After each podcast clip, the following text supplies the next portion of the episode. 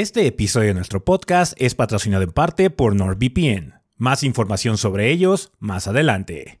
De igual forma, todo el contenido de Tres Gordos Bastardos, incluido este podcast, es en parte posible gracias al generoso apoyo de muchos fans del gordeo como tú. Muchas gracias a todos nuestros Patreons del mes de mayo, entre los cuales se encuentran Ramsés Carvajal Hernández, Juan Carlos Echeverría González, Isaac Yair Cortés Manrique, Guillermo Contreras, Delta, Juan Estrada, Oscar Reyes y Alan Saúl Malagón Silva.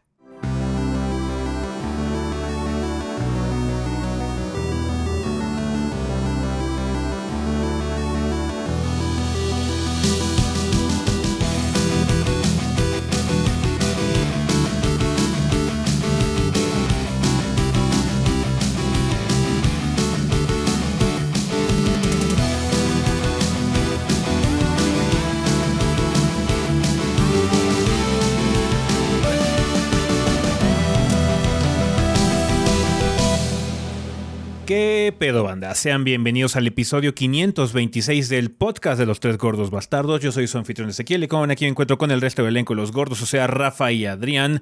A ver, Adrián, vamos a empezar contigo esta semana. ¿Qué anduviste haciendo en el mundo del gordeo? Uh, ¿Zelda? Yes. Zelda. Zelda. Nada más. este. Bueno, como pueden ver, salió la reseña de Zelda, Tears of the. Kingdom. Jugamos muy intenso desde el. El jueves. eh, el jueves lo tuvimos ya tarde, como eso de las 11 de la noche. El viernes hicimos un stream de 3 horas. Pero grabamos el podcast temprano, entonces también grabamos un poco más. Y luego sábado, domingo, lunes, martes. Y pues ya el miércoles ya estábamos haciendo el guion miércoles en la tarde. Estábamos Sí, haciendo el miércoles ya empezamos a trabajar sobre el guion. Mucho Zelda. Mucho, Sí, mucho, sí, mucho, sí, mucho sí. Zelda. Eh, y ya, de hecho, yo no saqué video y. Igual, la próxima semana hay algo, pero la verdad esperen una semana ligera. Sí. No, Zel- Zelda nos, Zelda frenó nos comió. muy en seco. Sí, nos, nos frenó en seco. Ya lo que teníamos este, preparado desde antes, pues era, es lo que vimos en la semana. Sí, generalmente las minis, las eh, impresiones, todo lo que ven ustedes en una semana se está trabajando realmente la semana anterior. Se están afilando nada más los detalles finales de ese video ese mismo, esa misma semana, ¿no? Donde salió. Entonces, lo que ustedes vieron esta semana, aparte de Zelda, que es así salió así como en caliente, ya es algo que teníamos trabajado. Esta semana fue mucho Zelda, entonces seguramente la próxima va a estar ligera. Ya hay algo que está como cocinándose, también desde hace tiempo. De hecho, es la razón también por la que está saliendo en video el domingo, en teoría. Domingo sí. Ajá. Así es. Pero después del lunes posiblemente vean poco contenido. Sí, nada va, más, va a ser nada una más semana. advertencia, porque Sí, fue una semana más. de Zelda. Va a ser una semana un poquito este, floja en 3GB, pero. Sí, Pero, la pues, consecuencia de la Zelda estamos no. trabajando en otras cosas, eso sí. O sea, Sí. Sí, Todos tenemos ya ahorita un juego que estamos jugando para contenido individual. Eh, reseña grande, seguimos evaluando qué va después de Zelda, no sabemos todavía eh, a qué le vamos a asignar el tiempo, porque pues bueno, esto de las reseñas grandes toma mucho tiempo. Pero si no hay nada, nos vemos en Street Fighter 6. La primera de muchas reseñas.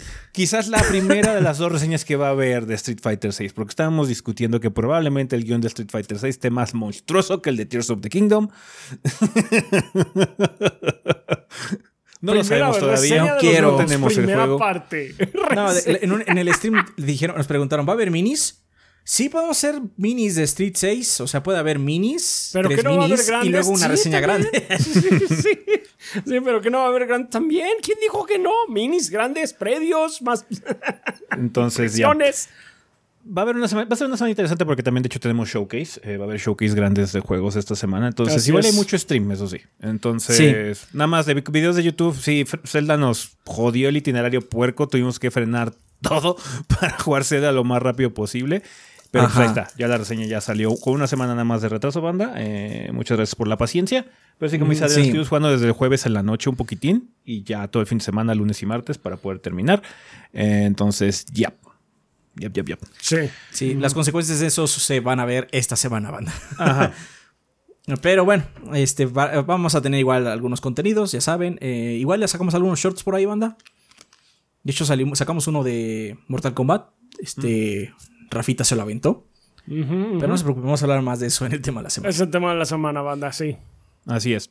Vale, pues bueno, Rafa, ¿tú qué anduviste haciendo aparte de Zelda? Si es que hiciste Bueno, pues además, Zelda? sí. Ah, sí, es cierto, sacaste mucho, mini, ¿no? Sí, saqué mini, sí. De otra cosa que me distrajo un poquito a veces de Zelda que... Jesus, estoy muy enojado. estoy muy enojado con ese pinche juego. Este, la verdad, porque sí le traía muchas ganas a The, The Last Case of Benedict Fox. Desde que lo vimos, o sea, todos, eh, ustedes de- inmediatamente dijeron, este juego es de Rafita, y yo, pues, sí, a huevo. Este, o sea, un Metroidvania eh, con tintes Lovecraftianos eh, y un estilo Medio artístico medio nar, bastante, o sea, se veía muy prometedor y puta madre, pinche gameplay está de la verga. Es que está está muy mal calibrado. Y realmente sí suena que a lo mejor puede ser un problema menor, pero sí jode toda la experiencia y les faltó mucho control de calidad también. Em, hay mucho slowdown, muchos hipos, bugs por aquí y allá. Em, la, la historia, la, la verdad, si yo, o sea, las cosas nada más pasaban, a mí me valían madres, nada más estaba avanzando, así de, ya quiero acabar con esta madre. Entonces sí me quedé muy enojado porque le tenía mucha esperanza a este juego. Yo, yo este de veras que quería que fuera de los buenos del año, así de, este es para mí, y no. Y pues no se dio. Y sí, ahorita estoy ya venting, ahorita ya lo estoy sacando porque sí, la verdad, sí me quedé con mucho, mucho coraje atorado con esa cosa. Mal plan. En fin, mal plan, mal, o sea, me enojé mal plan.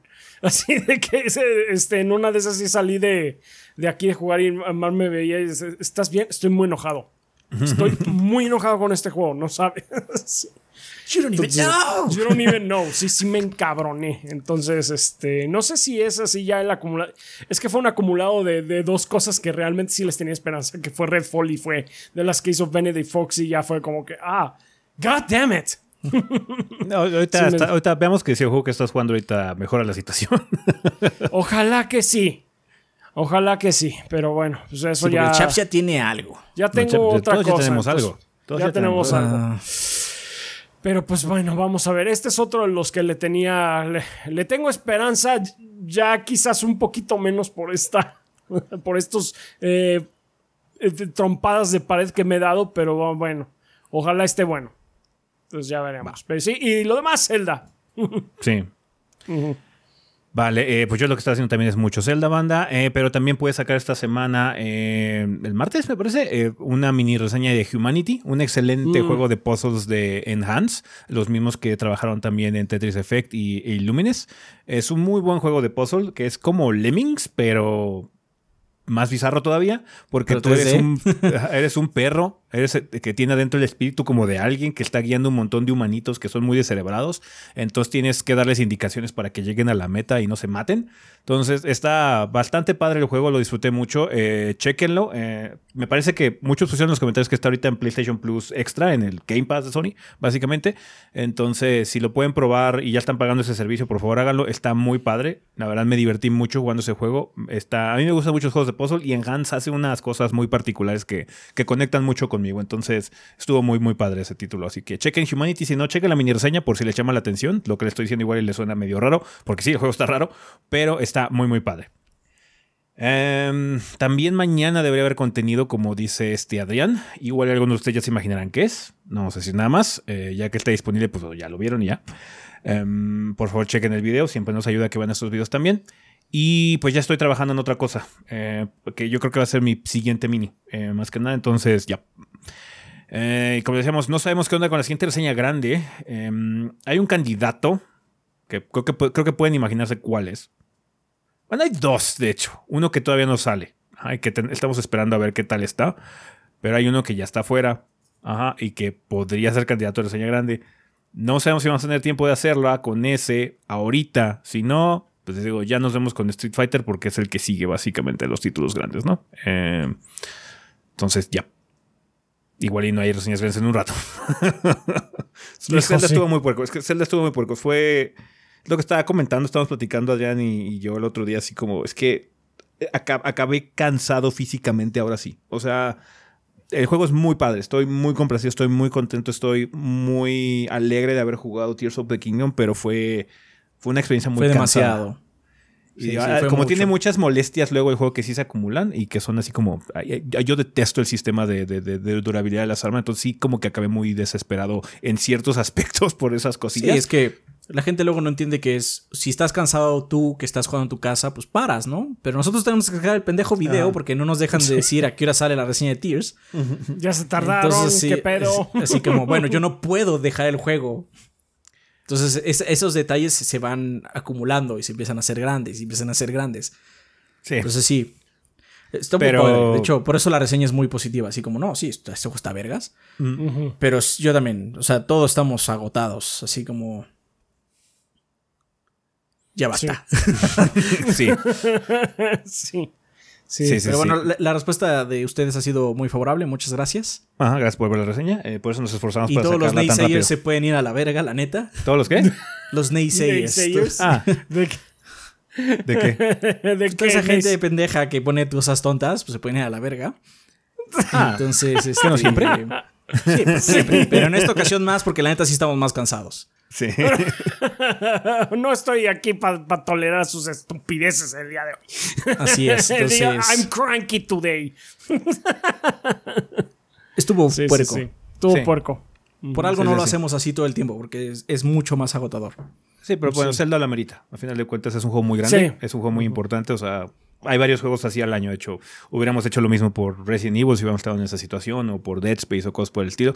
Desafortunadamente, Zelda tuvimos que hacer eso porque no tuvimos tiempo anticipado para acabar el juego. Eh, pero aún así, pues, eh, gracias a Nintendo que nos pudo mandar la copia. eh, para el jueves, el jueves en la noche ya estábamos jugando, el jueves yo en la noche me dediqué a acabar el tutorial, porque el pinche tutorial te puede durar 3, 4 horas, Eh, entonces sí, em, ya y de ahí para el real nada más jugar, jugar, jugar y jugar. Entonces estuvo, estuvo muy padre, muy, muy bueno el juego. Eh, chequen la, la reseña, banda. Es, es una mejor versión del concepto de Breath of the Wild. Eh, obviamente, como Sí. decimos, no se, no, se, no sustituye porque como el gameplay es muy distinto, esto de armar cositas y eso, complementa muy bien la aventura inicial. Y siento que es lo que platicamos, ¿no? Que Breath of the en Breath of the Wild conoces el mapa porque lo tienes que recorrer como más a huevo porque no hay como muchas herramientas para saltarte cosas. Eh, en este, Nintendo te dio la oportunidad de brincarte todo si querías. Oye, ya recorriste esto. ¿Quieres volar allá? Sí. Por favor, gracias. Gracias. I'm gonna do that. Entonces sí. Don't Chequen mind if I do. Chequen la reseña y platicamos más extenso sobre el título, pero en general muy favorable por si no quieren spoilearse nada, no quieren ver ni imagen ni nada, porque mucha gente dice que ya lo compró y eso, pero no ha podido jugar porque o se están titulando o están trabajando o whatever. Eh, está muy bien, no tengan dudas, el juego está muy padre, eh, indudablemente es un título de mucha calidad, banda. A pesar de que tiene sus detallitos, pero bueno, como todos los detalles que salen en las reseñas y demás, es muy subjetivo, esa es nuestra opinión. A muchos de ustedes lo que a nosotros nos caga les puede fascinar, who knows, ¿no? Pero este, Eh. chequen la reseña, por favor, banda, si pueden. Vale. Pues creo que no hay más anuncios más allá de eso. Eh, nada más no hay mucho contenido. Entonces, pues sí, vamos a terminar este desmadre, así que pasemos a el sillón. Aviso para todos nuestros consumidores. Se les notifica que ustedes actualmente están viviendo en el año 2023 y hoy día es extremadamente sencillo que su información personal peligre debido a conexiones poco seguras de Internet. Así es, cada vez que te conectas al Google para saber si hay algún local que iguale los precios que tiene el taller de El Charlie, puede haber un malandro por ahí dispuesto a robarte todos tus datos para utilizarlo en cosas malavidas, como el robo de identidad o peor, hacer que pierdas los descuentos del taller de El Charlie. Es por ello que su servilleta, el mismísimo El Charlie, les recomienda utilizar herramientas de cifrado de datos tales como NordVPN, un servicio que está cumpliendo 11 años en el mercado y para celebrarlo les está otorgando un enorme descuento en la contratación de tu plan NordVPN, además de cuatro meses adicionales gratuitos. Vaya pícaros, esas promociones tan buenas solo las había visto en el taller de El Charlie, pero NordVPN le hace la competencia con promociones tan guays. Para tomar este trato, únicamente deben ingresar a NordVPN diagonal 3 gordos B para apoyar a estos podcasters tan grasosos. Además, si decides que esto de la navegación por Internet segura no es lo tuyo, tienes 30 días para pedir tu reembolso en caso de que no quedes completamente satisfecho. No hay purrún. Con NordVPN puedes ser todo un ganador y pasarte por la puerta de Alcalá las restricciones regionales de servicios como Netflix o el Crunchyroll para ver anime como se debe, con pésimos doblajes de todo el mundo. Es hora de pelear contra los Angerus con tus nakamas. Así que ya lo saben, aprovechen la promoción que les ofrecen los gorditos y contraten NordVPN para obtener todos estos beneficios. Adoradme. Y bueno, banda, pues ya estamos aquí en el sillón donde vamos a hablar un poco sobre las noticias más relevantes de la semana. Pasaron muchas cosas interesantes. Una noticia medio camuflajeada que, que trae implicaciones muy cabronas para el año que entra. Entonces, pero bueno, vamos a empezar con algo sencillito. Y es que se acuerdan de Stray, el juego del gato, este que mucha gente le gustó, que está bastante mono, está bastante padre. Em, que desafortunadamente salió como exclusiva nada más de PC y de PlayStation. Bueno, pues va a llegar a Xbox ya, lo que es muy buena noticia. El juego ya recibió una clasificación por parte de la SRB. Todavía no tenemos ventana de lanzamiento, pero me imagino que debería ser pronto. Yo creo que va a ser verano, porque yo creo que la exclusividad con Sony es de un año. Ajá, entonces Sí, yo, yo creo que esperaría sí, ver en el showcase Por ahí de de Microsoft. julio, ¿no? Sí. Sí, yo esperaría Igual ver en el showcase de Microsoft un, un hint o una fecha de salida, algo así, y saldrá. De hecho, no me sorprendería que también saliera en Game Pass, ¿no? Porque de hecho em, salió en PlayStation Plus Extra también en su momento, entonces igual y también sale en, Game Pass Stray. Un juego bastante mono, si no lo han podido probar por estas limitantes de plataforma, eh, ojalá que pues, lo puedan hacer en sus Xboxes, eh, porque sí, está, está, está- coqueto, vale la pena probar ese título. Vale. Eh, Overwatch 2. Mucha controversia. Overwatch. este- ¿De qué estás hablando si se llama nada más Overwatch, no? Overwatch Reforged. Sí. Eh, em, no mames, Reforged. ¿Qué pedo con Overwatch 2, Rafa? ¿Cuál es la controversia de esta semana de Overwatch? Pues que Overwatch 2 no tiene razón de ser ya. Básicamente, esa es la razón. Eh, Blizzard eh, ya canceló el modo PvE, así tal cual, eh, admitiendo que el desarrollo no había tenido el progreso esperado. Eh, ¿Por qué decimos esto de que Overwatch 2 eh, pues ya no tiene razón de ser? Porque pues cuando se anunció que iba a salir Overwatch 2, básicamente una de las... um, uno de los motivos principales por los que iban a avanzar, según esto, era porque no es que ya va a tener um, PvE así completamente nuevo y misiones y árboles de progresión y que quién sabe qué. Y pues ya valió madre.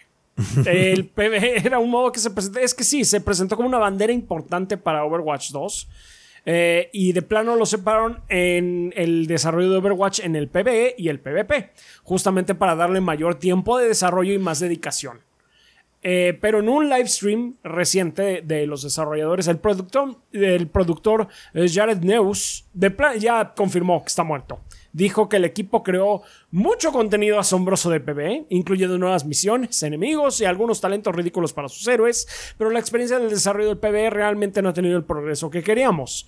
Desafortunadamente, el esfuerzo que se requiere para poner todo esto en una experiencia de calidad Blizzard eh, no, no vemos el final ni cerca. Así que nos tenemos una decisión difícil, eh, dijo él. O continuamos eh, poniendo todo nuestro esfuerzo en el PvE con la esperanza de que pueda salir en algún punto en el futuro, o nos mantenemos con los valores en los cuales nos hemos enfocado y alineado en el juego live y nos, eh, y nos concentramos en servir a todos los jugadores. Claramente no podemos darles la versión original del PvE que se mostró en el 2019. Eso significa que ya no va a haber modos di- dedicados con árboles de talentos. Esa progresión a largo término de poder, esas cosas ya no están dentro de nuestros planes. Sí. Sabemos que esto va a decepcionar a varios de ustedes, eh, dijo el productor. Siendo perfectamente honestos, ha sido difícil para muchos de nosotros y gran parte del equipo puso todo su ahínco y talento en estas cosas. Aaron Keller, que es el director del juego, eh, complementó estas declaraciones comentando que si bien el PvE no va a salir como se esperaba, Blizzard todavía planea hacer gameplay cooperativo y experiencias que sean parte de nuestro roadmap con más frecuencia y más variedad de lo que planeamos originalmente. Perdóname, pero esa ya me la escuché varias No, ya la sé, ¿eh? ya me la sé. fuck it, fuck it. sí, fuck. Este, esto no va a incluir un evento de historia que iniciará un nuevo arco narrativo para Overwatch con muchas características de cooperativo planeadas, algunas canon y otras definitivamente no canon. Como bien dice Adrián, sí, va a haber eventos. Como bien dice Adrián, no mames, va a haber un concepto muy innovador que va a ser eventos ¿Los conocieron porque salieron en Overwatch 1? si salieron en Overwatch 1, ¿se acuerdan de la horda? Va a regresar por un mes nada más. Y luego tendrán que esperar al siguiente. Y luego a ver algo no canon, un evento de Halloween. Un evento de Halloween, o sea, de... No mames. Mira, o sea, mi, lado, mi, lado, pues más eh, tranquilo, vamos a decir, quiere pensar que realmente lo intentaron y seguramente es un chingo de chamba. Indudablemente no, debe ser fácil. Yo no culpo a ningún developer de esto. De hecho, yo siento que eso más cínico. Ellos son los que deben estar todavía más enojados con los consumidores. Pero mi lado más cínico, mi lado más cínico lo que dice es, no encontramos la forma de monetizar el PBE a la verga. Sí. Eso, eso. Lo siento, es que es, así, así se siente, porque, o sea, ¿qué es esta mamada? es que ahora sí nos vamos a concentrar en traerles más cosas. Se supone que Overwatch 1 lo dejaron de trabajar para hacer Overwatch 2. Mandaron a la verga ese juego. Dejaron de hacer actualizaciones para ese juego porque están diciendo que estamos haciendo un chingo de trabajo y lo estamos arreglando y no sé qué. Lanzaron el pendejo Overwatch 2, que es, una versión inferior, ni siquiera es el mismo es una versión inferior al otro, y luego quitan lo único que se supone así especial Overwatch 2. Y ahora me viene a decir, ahora sí nos vamos a concentrar. Ahora sí nos vamos a concentrar. Entonces, ¿qué carajo estabas haciendo antes? Antes. Em, o sea, es que yo creo que ya es así el. Aparte, aparte, me enojo, yo ni juego ya esa madre y así sí, como. Exactamente. ¿Qué pedo con esto? Yo he jugado eh, varias, un par de las temporadas de Overwatch 2. No he jugado la última. Eh, también porque perdí mucho el interés.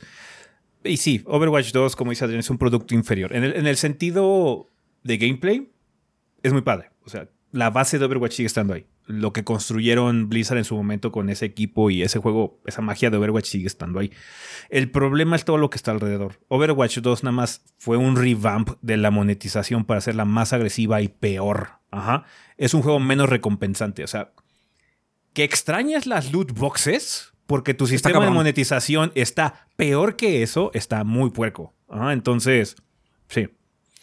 Llamaba mucho la atención. A mí me hubiera encantado. O sea, cuando anunciaron esta versión PvE, dije, ah, no mames, eso es lo que nos gustaba jugar a, los sí. y a mí de, de, Overwatch. Jugaba mucho el de Halloween, el que llegó Teníamos de... hicimos eventos así tal cual de, eh, sí, vamos a jugar los, los eventos PvE. Estábamos muy emocionados de saber que...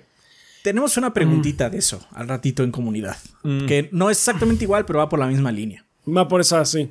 Entonces, pues sí es muy decepcionante, digo. Esto es más como siempre de la gente que toma las direcciones, las cabezas, los directores que ok, puedes tener cierta empatía por el hecho de que sabes que ahorita es que también hay muchas cosas que están pasando. O sea, en Blizzard ahorita hay mucha, mucho flujo de talento. Eh, por las situaciones que ha tenido Blizzard a lo largo de los últimos años, por la última situación que es que están tratando de obligar a la gente que contrataron a distancia a tener que ir ya a trabajar a la oficina.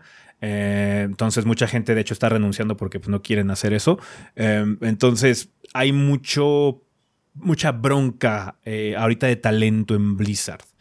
Yo creo que ahorita muchos de los recursos se están enfocando particularmente en Diablo 4, que es el lanzamiento inminente que van a tener próximamente. Eh, entonces, el equipo de Overwatch yo creo que está muy limitado en muchos sentidos. Le creo el sentido de que no hayan podido hacerlo.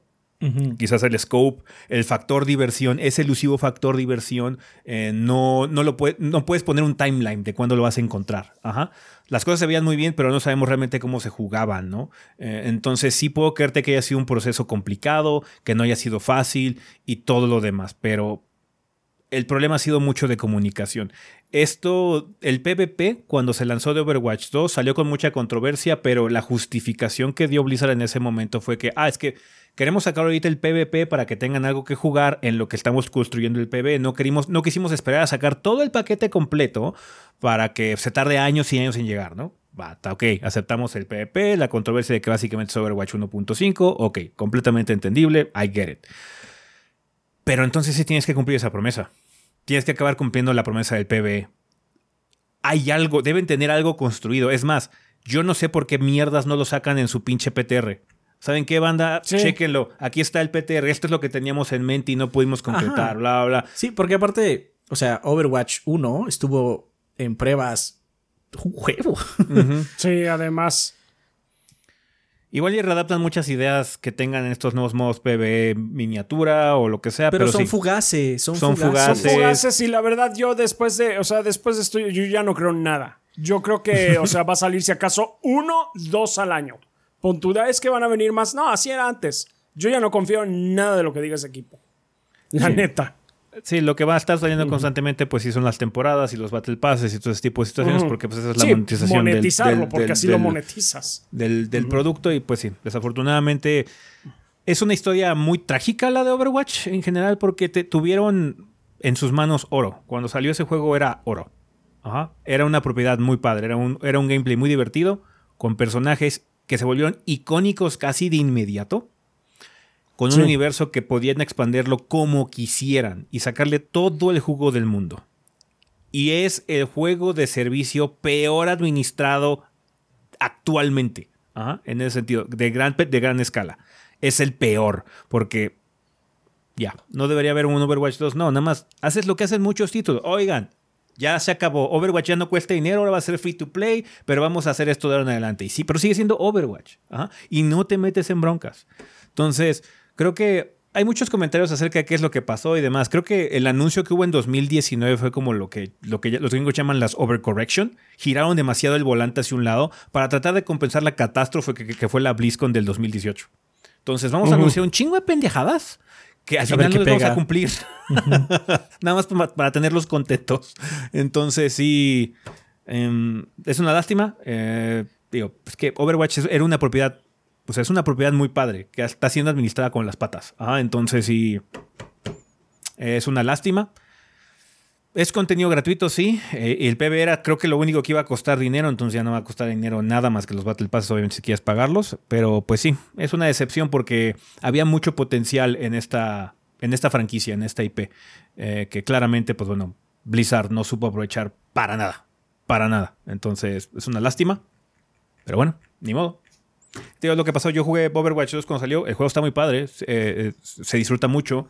El gameplay core de Overwatch es muy entretenido, pero este, estas clases de decepciones, pues sí. Mucho de jugar es de tu estado interno, de qué ganas tienes de hacer las cosas. A veces el juego puede ser excelente y nomás no tienes ganas de jugarlo. Y este tipo de mensajes que ocurren en los desarrolladores, estas decepciones que se generan con la comunidad, cambian mucho el estado de ánimo de la gente. Quizás tú que estás viendo ahorita el podcast no, eh, no te pasa esto, ¿no? no sientas esta situación, pero hay gente que sí. Y el problema empieza a llegar cuando es una gran parte de la comunidad la que empieza a sentirse así y, abandona el producto. Justo lo que le pasó a Overwatch 1.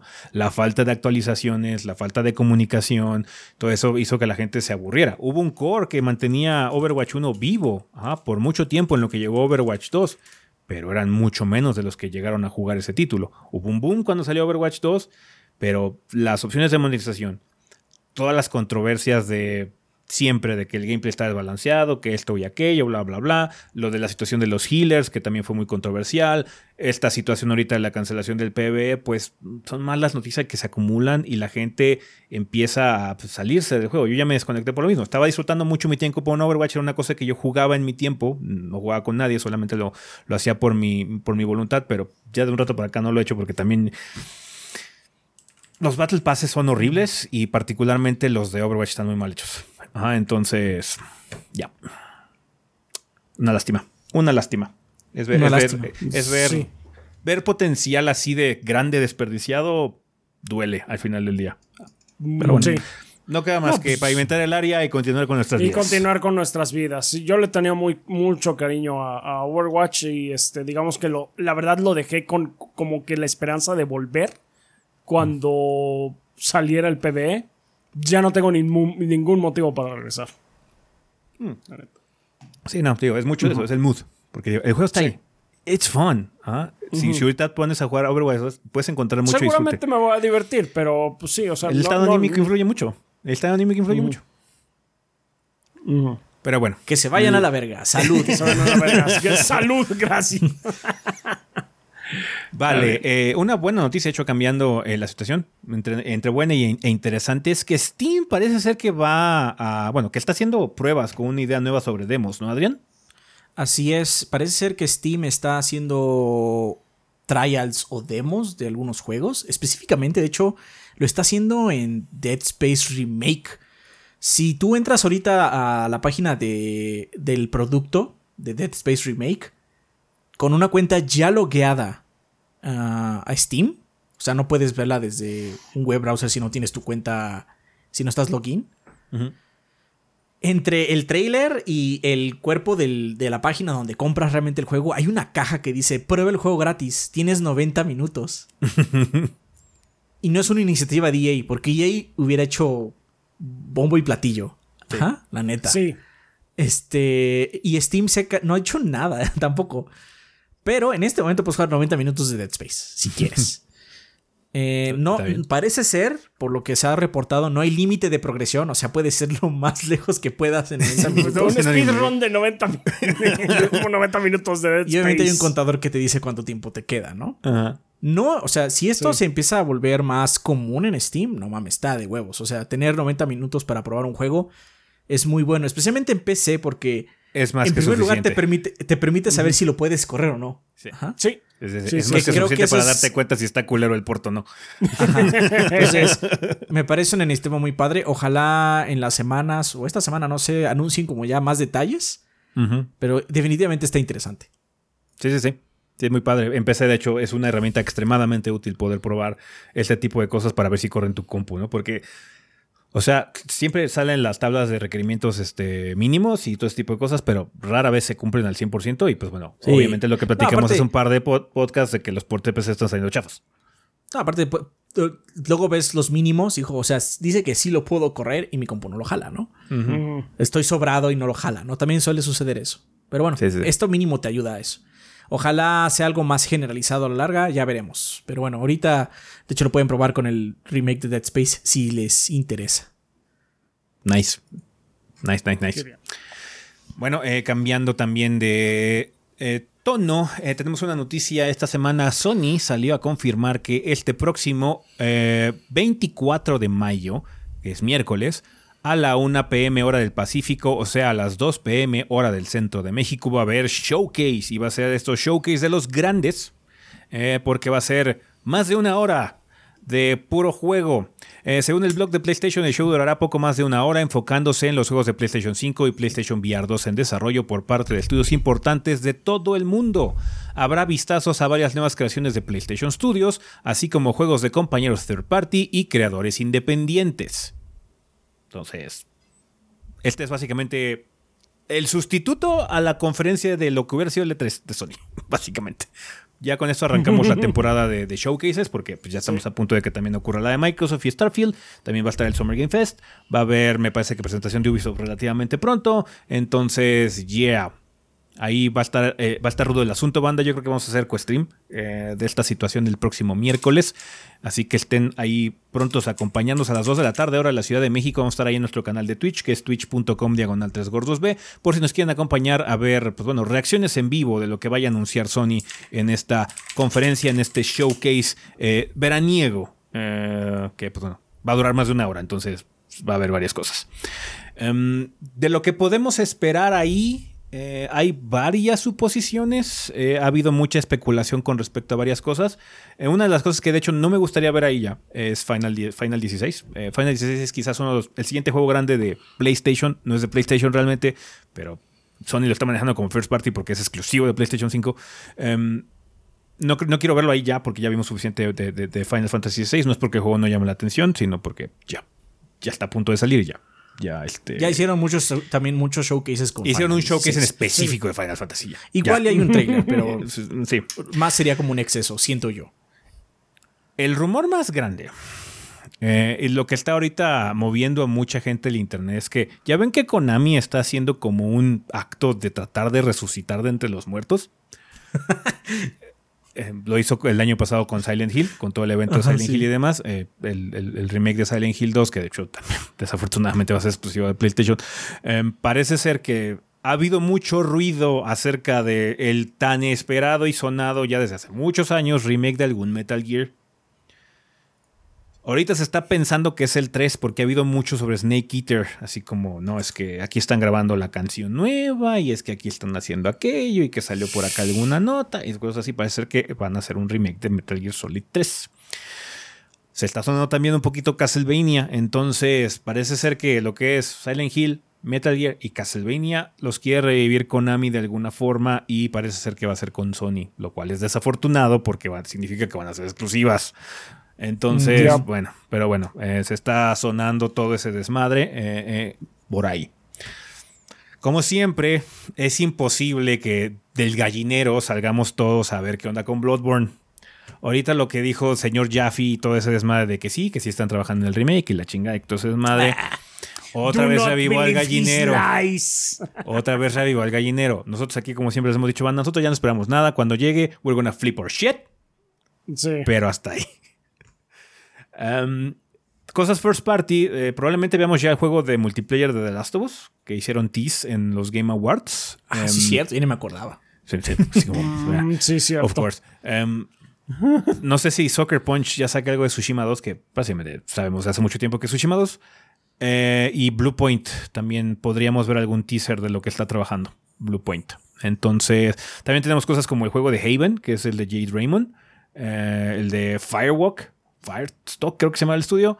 Em, entonces hay muchas cosas que están en veremos, ¿no? Probablemente de hecho veamos gameplay de Mortal Kombat eh, con eso de que se acaba de liberar esta semana y vamos a platicar de él en el tema de la semana.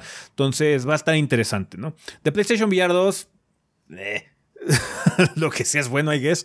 Em, entonces va a estar, va a estar mono el asunto, ¿no? Porque este es uno de los showcase importantes. Generalmente Sony no hace tantas presentaciones al año de esta escala. Eh, hace muchas cosas así como para dar. Vamos a ver cómo va Resident Evil 4. Y hace, en dos showcase muestras esa cosa también, ¿no?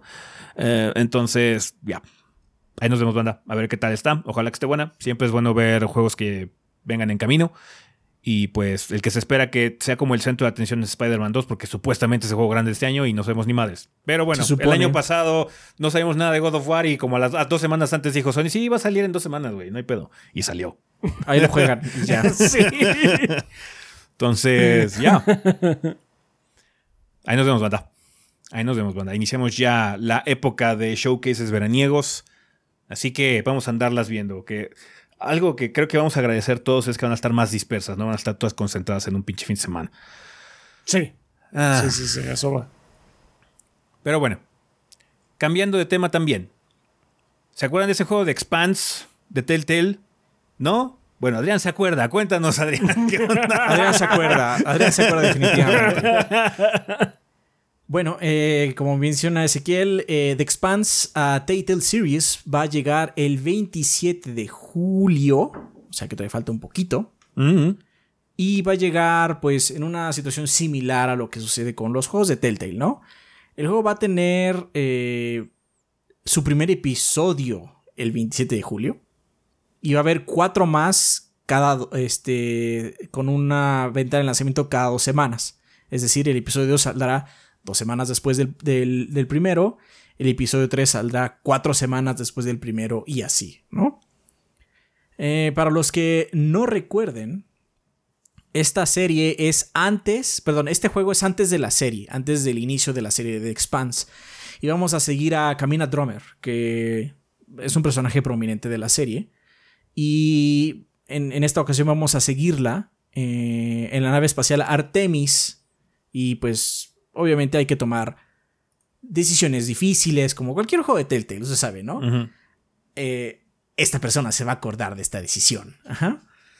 Eh, pero lo más importante es que el universo de Expanse, si vieron la serie, porque se la recomendé como 30 veces, eh, es bastante dura. De hecho, la gente sí muere. sí les va como muy de la fregada de repente si no hacen bien las cosas. Y no es fantasiosa. Es decir, una bala que atraviesa una nave espacial es un gran problema. Es un severo problema. Entonces espero que ese tipo de decisiones estén también en el juego de Telltale Games. Eh, la actriz que representa a, Camina Drummer, eh, Kara G, va a regresar a hacer el rol en el videojuego, va a prestar su voz.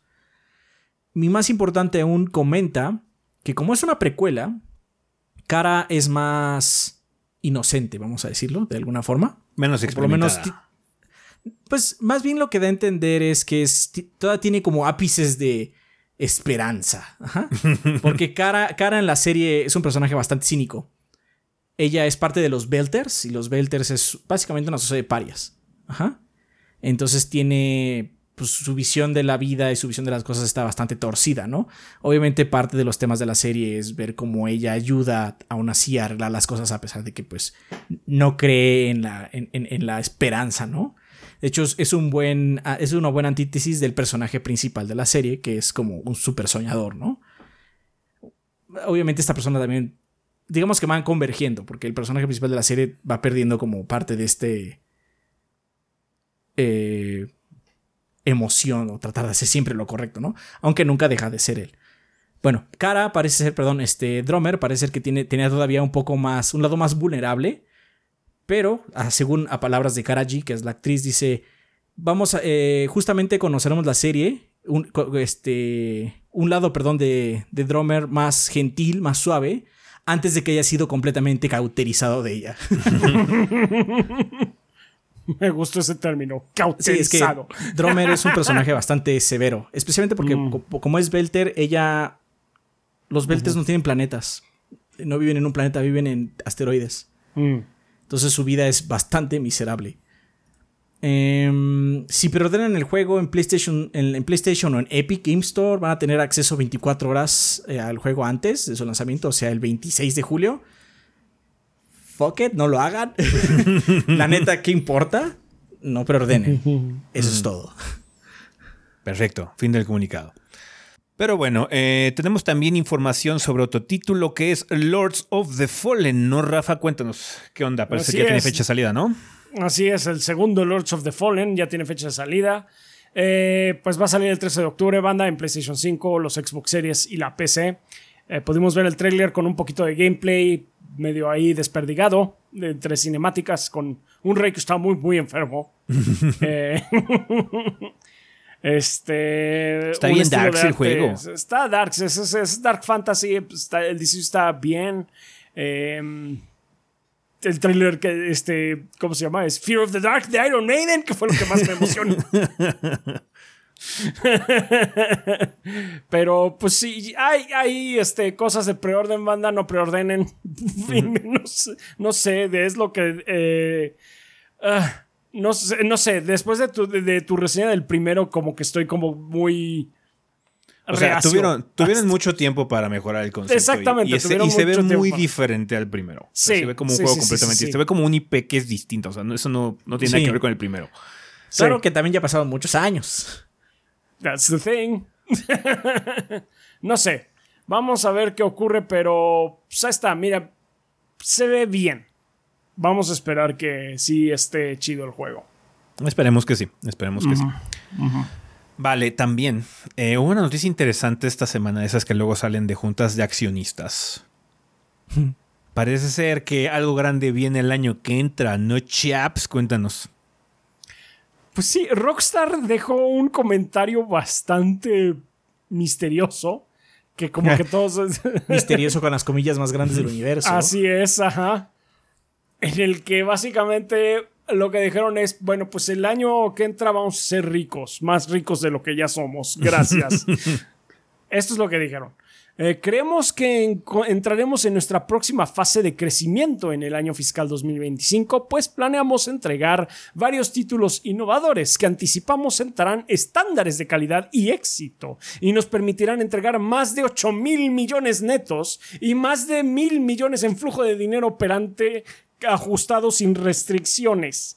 Esperamos mantener este momento con crecimiento adicional en rendimiento operativo en el año fiscal 2026. traducción, nos vamos a podrir en lana, pero como no tiene una pinche idea. No, aparte, nos vamos a podrir en lana y va a haber dinero, y va a haber flujo de dinero extra por más años. Sí, por más años. O sea, vamos a estar en una montaña de dinero.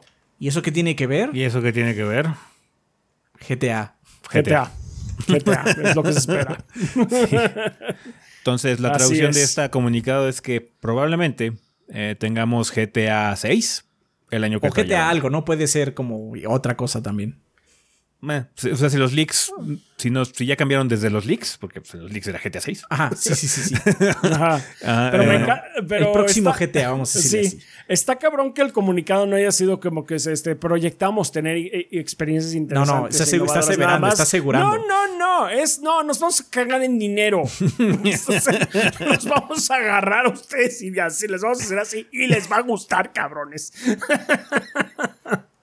sí, Entonces, tal sí. cual. Es una noticia rara, and you know pero- y sabes que es verdad. Sí.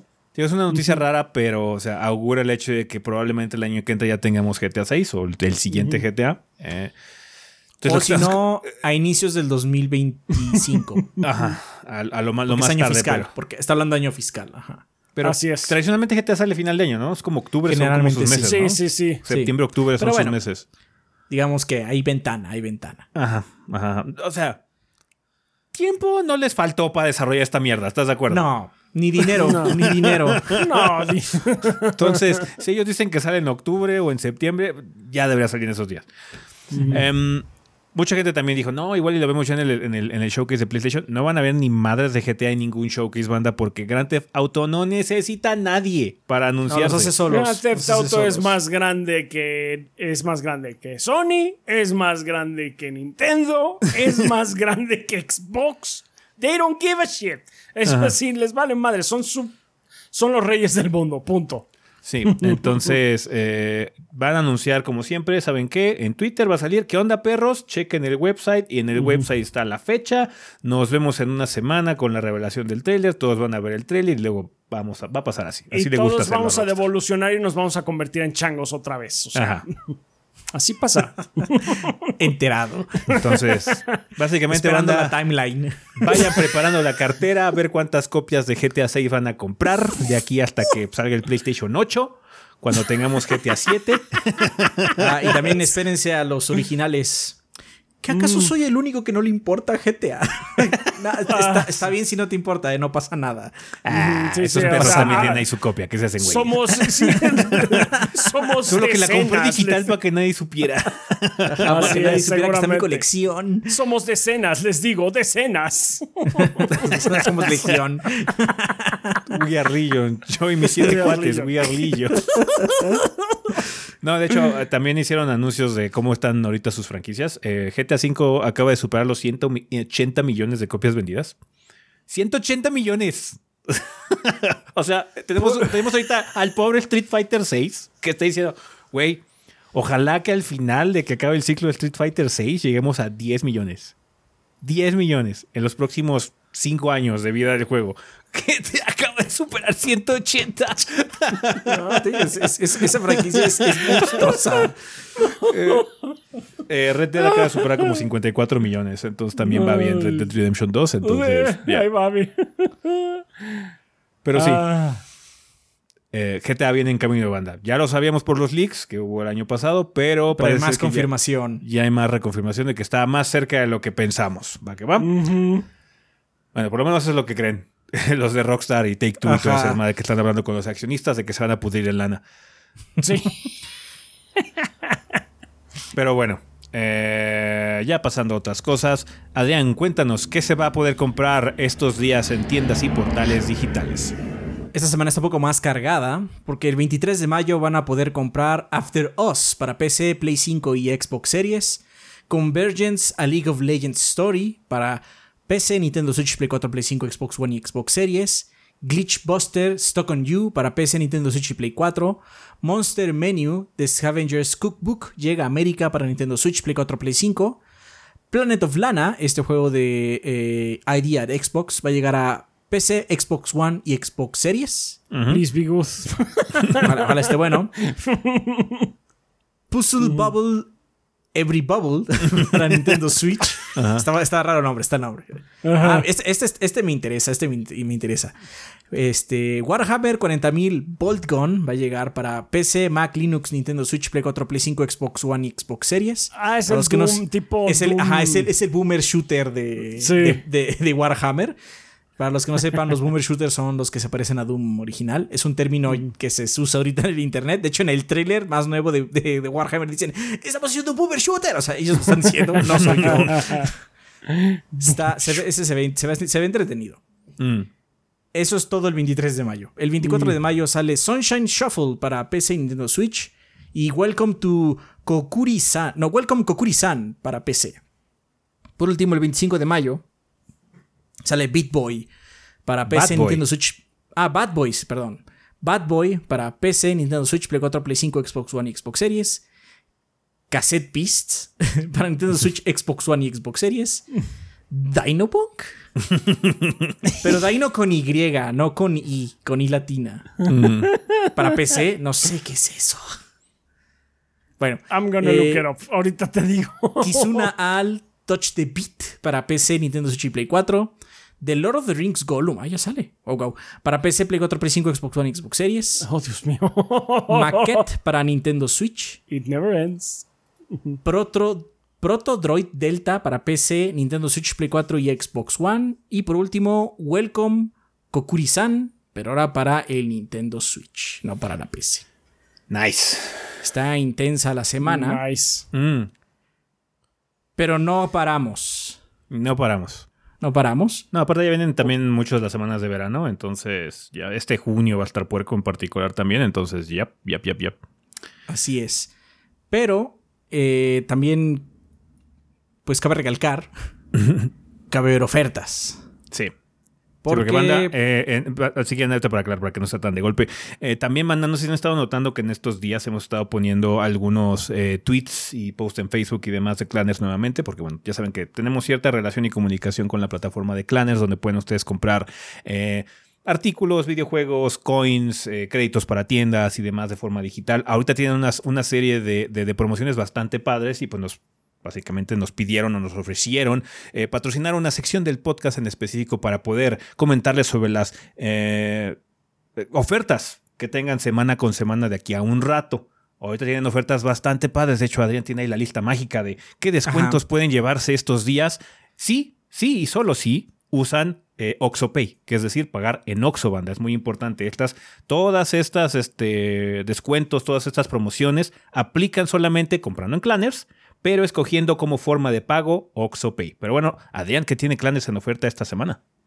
eh, bueno, la semana está contemplada del 22 al 28. eh, y va a haber varios descuentos. Por ejemplo, en Xbox van a poder comprar Resident Evil 4 a 15% de descuento. Nice. Nice. Eh, van a poder comprar Elden Ring tanto en Xbox como en PC. eh, igual a 15% de descuento. Y van a contar también con un 15%, des- con 15 de descuento en algunos títulos de Nintendo, como Mario Kart 8 Deluxe, Mario 3D World plus Bowser's Fury y Tears of the Kingdom, banda. Tears of the Kingdom. Así ya es. empezando con 15% de descuento.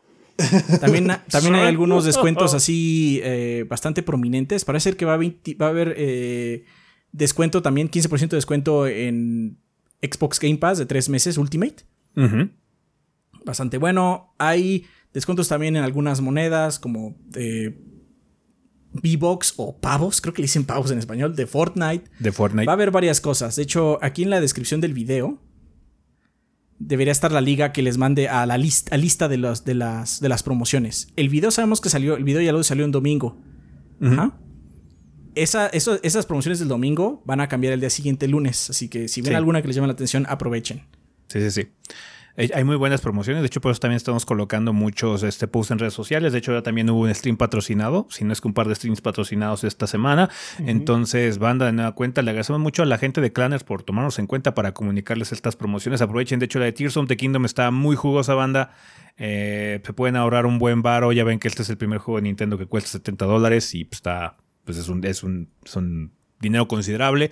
Pero si utilizan este, el sistema de Clanners y pagan con OxoPay, se OxoPay. pueden ahorrar un buen porcentaje y pues ahorras un buen varo para que bueno, puedan disfrutar de esta nueva aventura de Long, bueno, era Lunk y Solda, este, Sí. con descuento. Recuerden que es muy importante que sea en OxoPay, es decir, eh, con el sistema Oxo. Básicamente lo que sucede ahí es que ponen ese sistema de pago en, en, en clanners.com, les manda una referencia, esa referencia la pagas en Oxo como tú quieras, con tarjeta o efectivo, y ya el producto es tuyo en ese momento. Ujú, sí, sí, sí.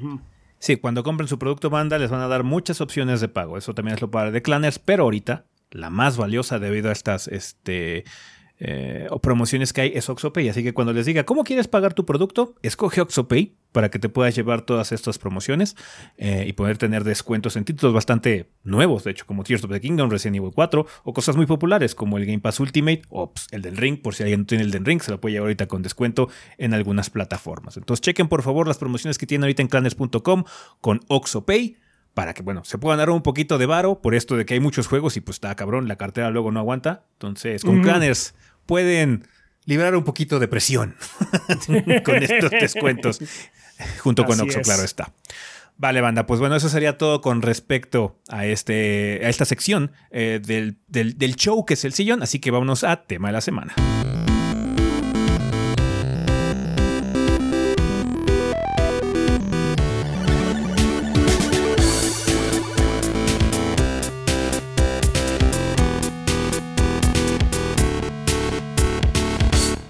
Muy bien, banda, pues ya estamos aquí en el tema de la semana. Eh, en esta ocasión, pues bueno, no hay vida después del podcast. Eh, bueno, sí hay uno, pero es como de chocolate, pero la semana Esto es de pasada chocolate. fue la semana Zelda, la Zelda Week, y nos mandaron un mensaje. Así es, de En el Maverick. servidor de en el servidor de Discord desde Maverick Navas. Pues ¡Viva Zelda! Y fue todo. Enterado. Enterado, hombre. Está bien. todo bien. Pero bueno, vamos a pasar al tema de la semana, que como ustedes se imaginarán, uno de los anuncios más grandes que hubo en estos días que no abarcamos en el sillón es que ya tenemos confirmación del siguiente Mortal Kombat. Cuéntanos, Rafa, ¿qué onda? ¿De qué se trata esta madre? ¿Por qué no es Mortal Kombat 12?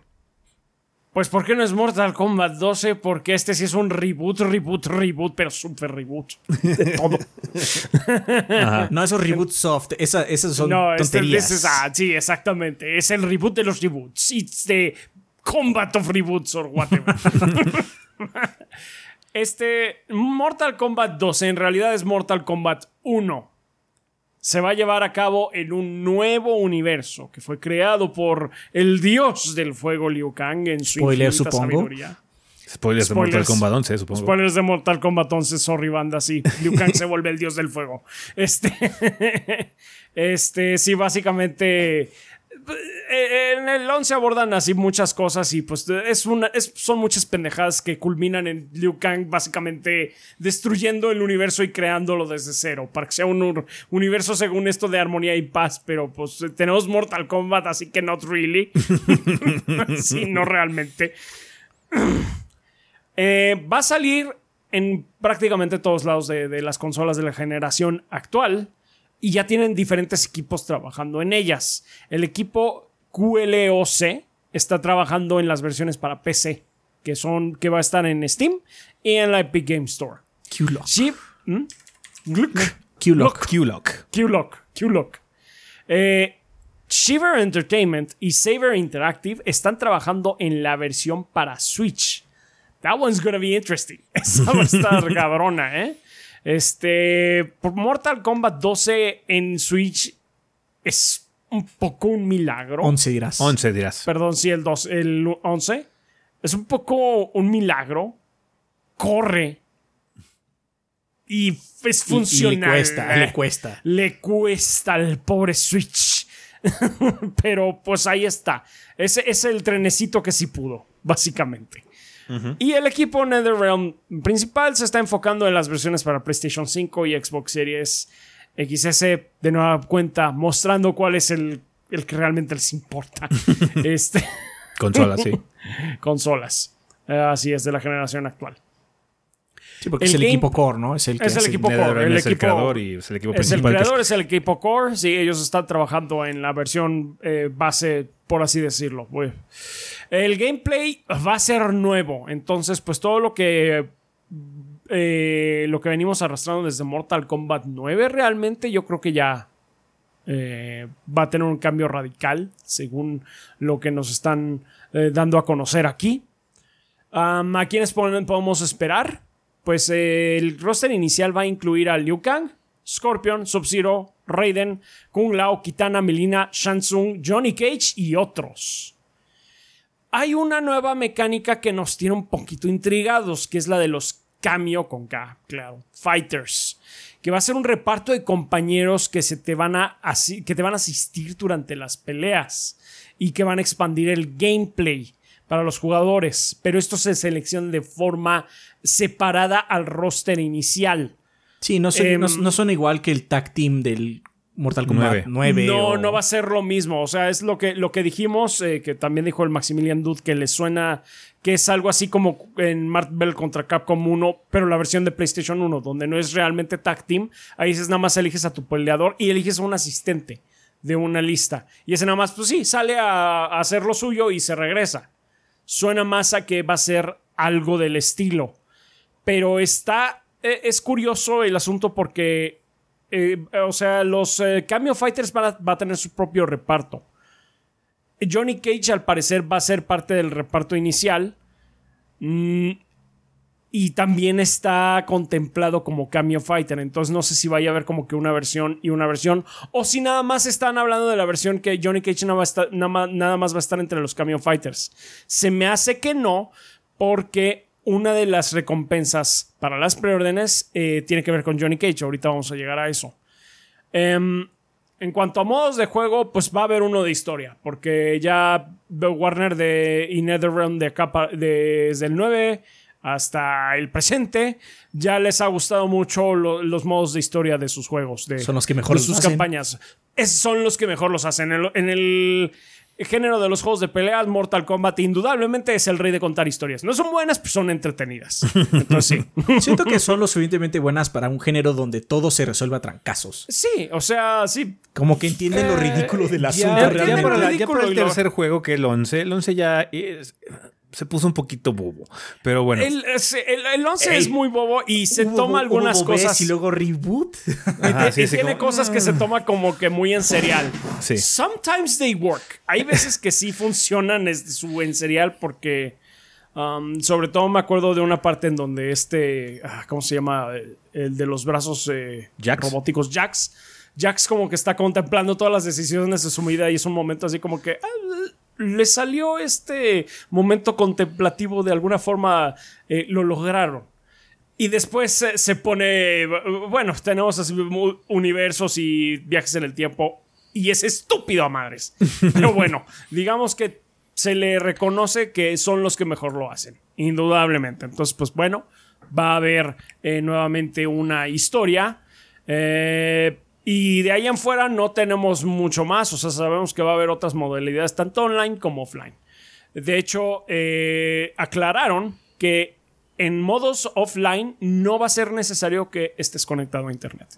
Entonces, como esta preocupación de varios juegos, incluyendo Redfall, ahorita, que tienes que estar conectado, aunque estés jugando nada más un, eh, de una sola persona, tienes que estar conectado a Internet, no va a ser el caso del Mortal Kombat 1. Y eh, en cuanto a online, va a tener rollback, rollback netcode, así como que fue, sí, es una, fue la última pregunta ahí, ¿va a tener rollback netcode? La, la respuesta sencilla es sí, sí va a tener, punto, ya. ya es el estándar. ya está, ya es el estándar, dejen de preguntar, gracias, está bien. Eh, ¿Qué, más de detalles? Pues vamos a tener ediciones, dos ediciones extras por si están interesados, que va a ser la Premium Edition o la Collectors con K Edition. Eh, y estas van a tener acceso anticipado. en sí el juego va a salir el 19 de septiembre. Pero si compran una de estas dos, van a tener acceso anticipado, o sea, obviamente lo tienen que comprar en preorden, para el 19 de septiembre. 14. Sí, para el 14, sí, para el 14. Son cinco días eh, que van a poder jugar antes que todos los eh, demás. Eh, eh. Está bien. ok, el juego va a costar en sí 70 dólares. para que pues vayan considerándolo. la edición premium va a costar 110 dólares y va a ser en formato físico y digital.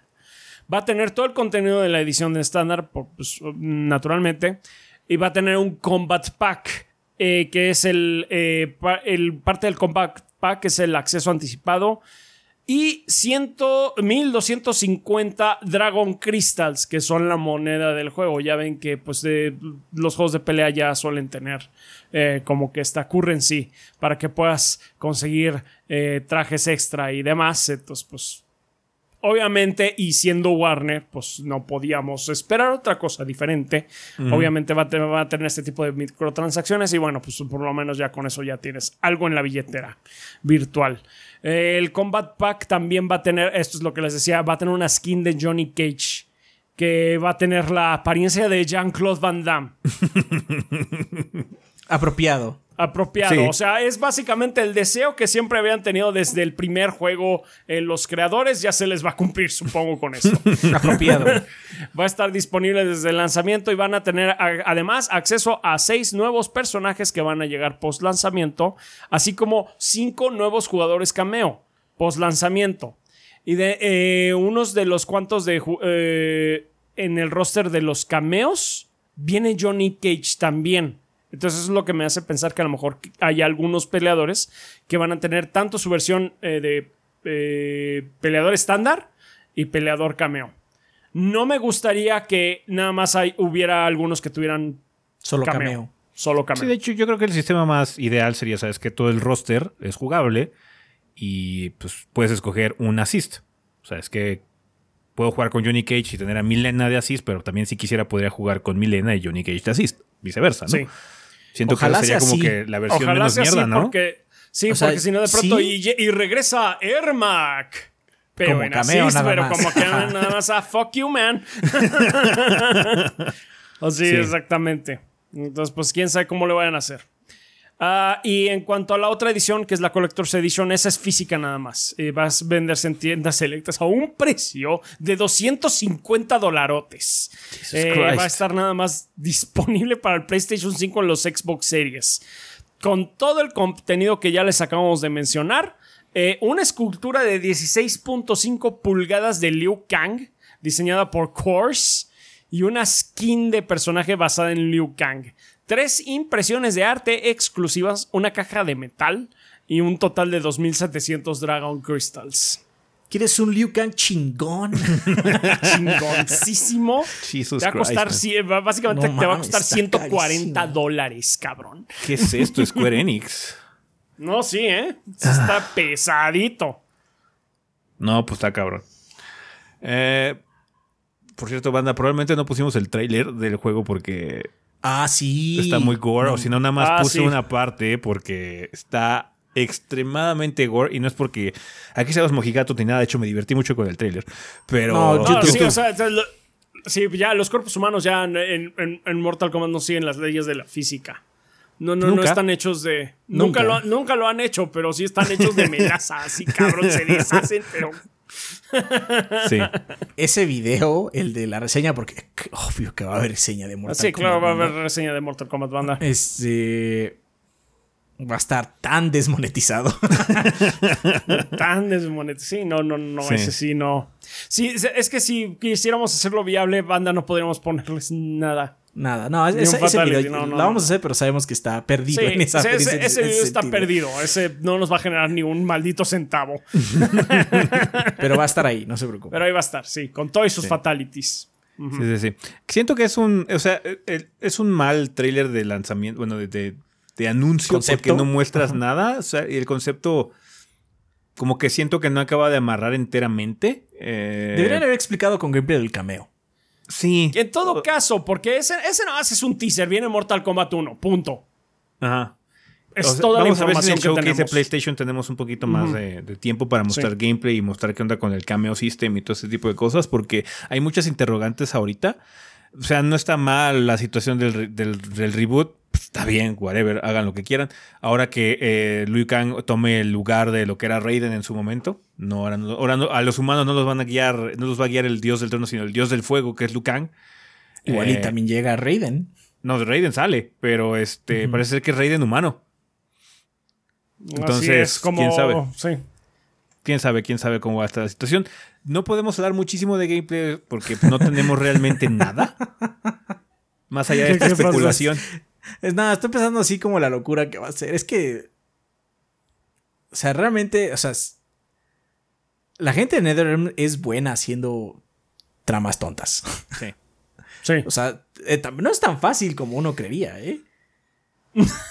No, porque, o sea, No, es una, trama, tonta, es divertida. Pero sí, divertida. Ajá, sí, que Sí. Está, está. O sea, te, te mantiene enganchado. Me recuerda mucho a la serie de Evil, de Evil Dead. Mm. Mm. Y entonces como que me estoy medio saboreando, así como, mmm, va, a estar, eh, va a estar atroz, me encanta. es horrible, me encanta.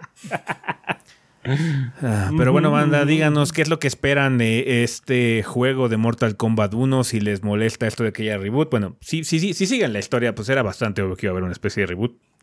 Así ya nos Sí. encaminó Mortal Kombat 11, porque sí es continuación narrativa de Mortal Kombat 11, pero la continuación natural de esa historia era un reboot. Un reboot. Quizás lo más complicado es que se llama Mortal Kombat 1. Sí. Entiendo por qué, por el reboot y todo, pero... Voy. Pues mira, lo que puede hacer es que hagan lo mismo que Battlefield. Después de Battlefield 1 hicieron Battlefield 5, entonces hacer Mortal Kombat 5. O, no, 13. Más intenso Y todavía. luego que Mortal 20, Kombat 1, 43. luego al tre- Ah, Claro, claro, claro. La nueva generación. Sí, New Generation. Ah, pero bueno, díganos, banda, qué esperan de este anuncio. Si les gustó el tráiler, igual y ya para las alturas de la grabación del siguiente episodio ya tenemos gameplay y podemos platicar un poquito más suelto sobre Mortal Kombat. Pero cuéntenos cómo están ahorita sus impresiones, cómo se sienten con respecto a este anuncio y si quieren ya comentar con el gameplay, si es que sí se llega a ver en, la, en el showcase de PlayStation, ya lo pueden agregar en el tema de la semana. Nada más, pues háganlo el mismo jueves porque ya ven que grabamos los viernes, entonces ya. No, tienen, es miércoles, ¿no? Lo de PlayStation, ¿no? Es miércoles, sí. Ah, entonces tienen Sí. miércoles y jueves para Sí, hacer sus sí. comentarios. Si es que quieren ponerlo aquí abajito en forma de, de comentario. Nada más, por favor, al inicio coloquen la palabra, bueno, la- el enunciado tema de la semana eh, o usen la sala de Discord. Ya saben que es enfocada precisamente al tema de la semana. Bueno, pues con eso terminamos lo que sería esta sección, banda. Así que a comunidad.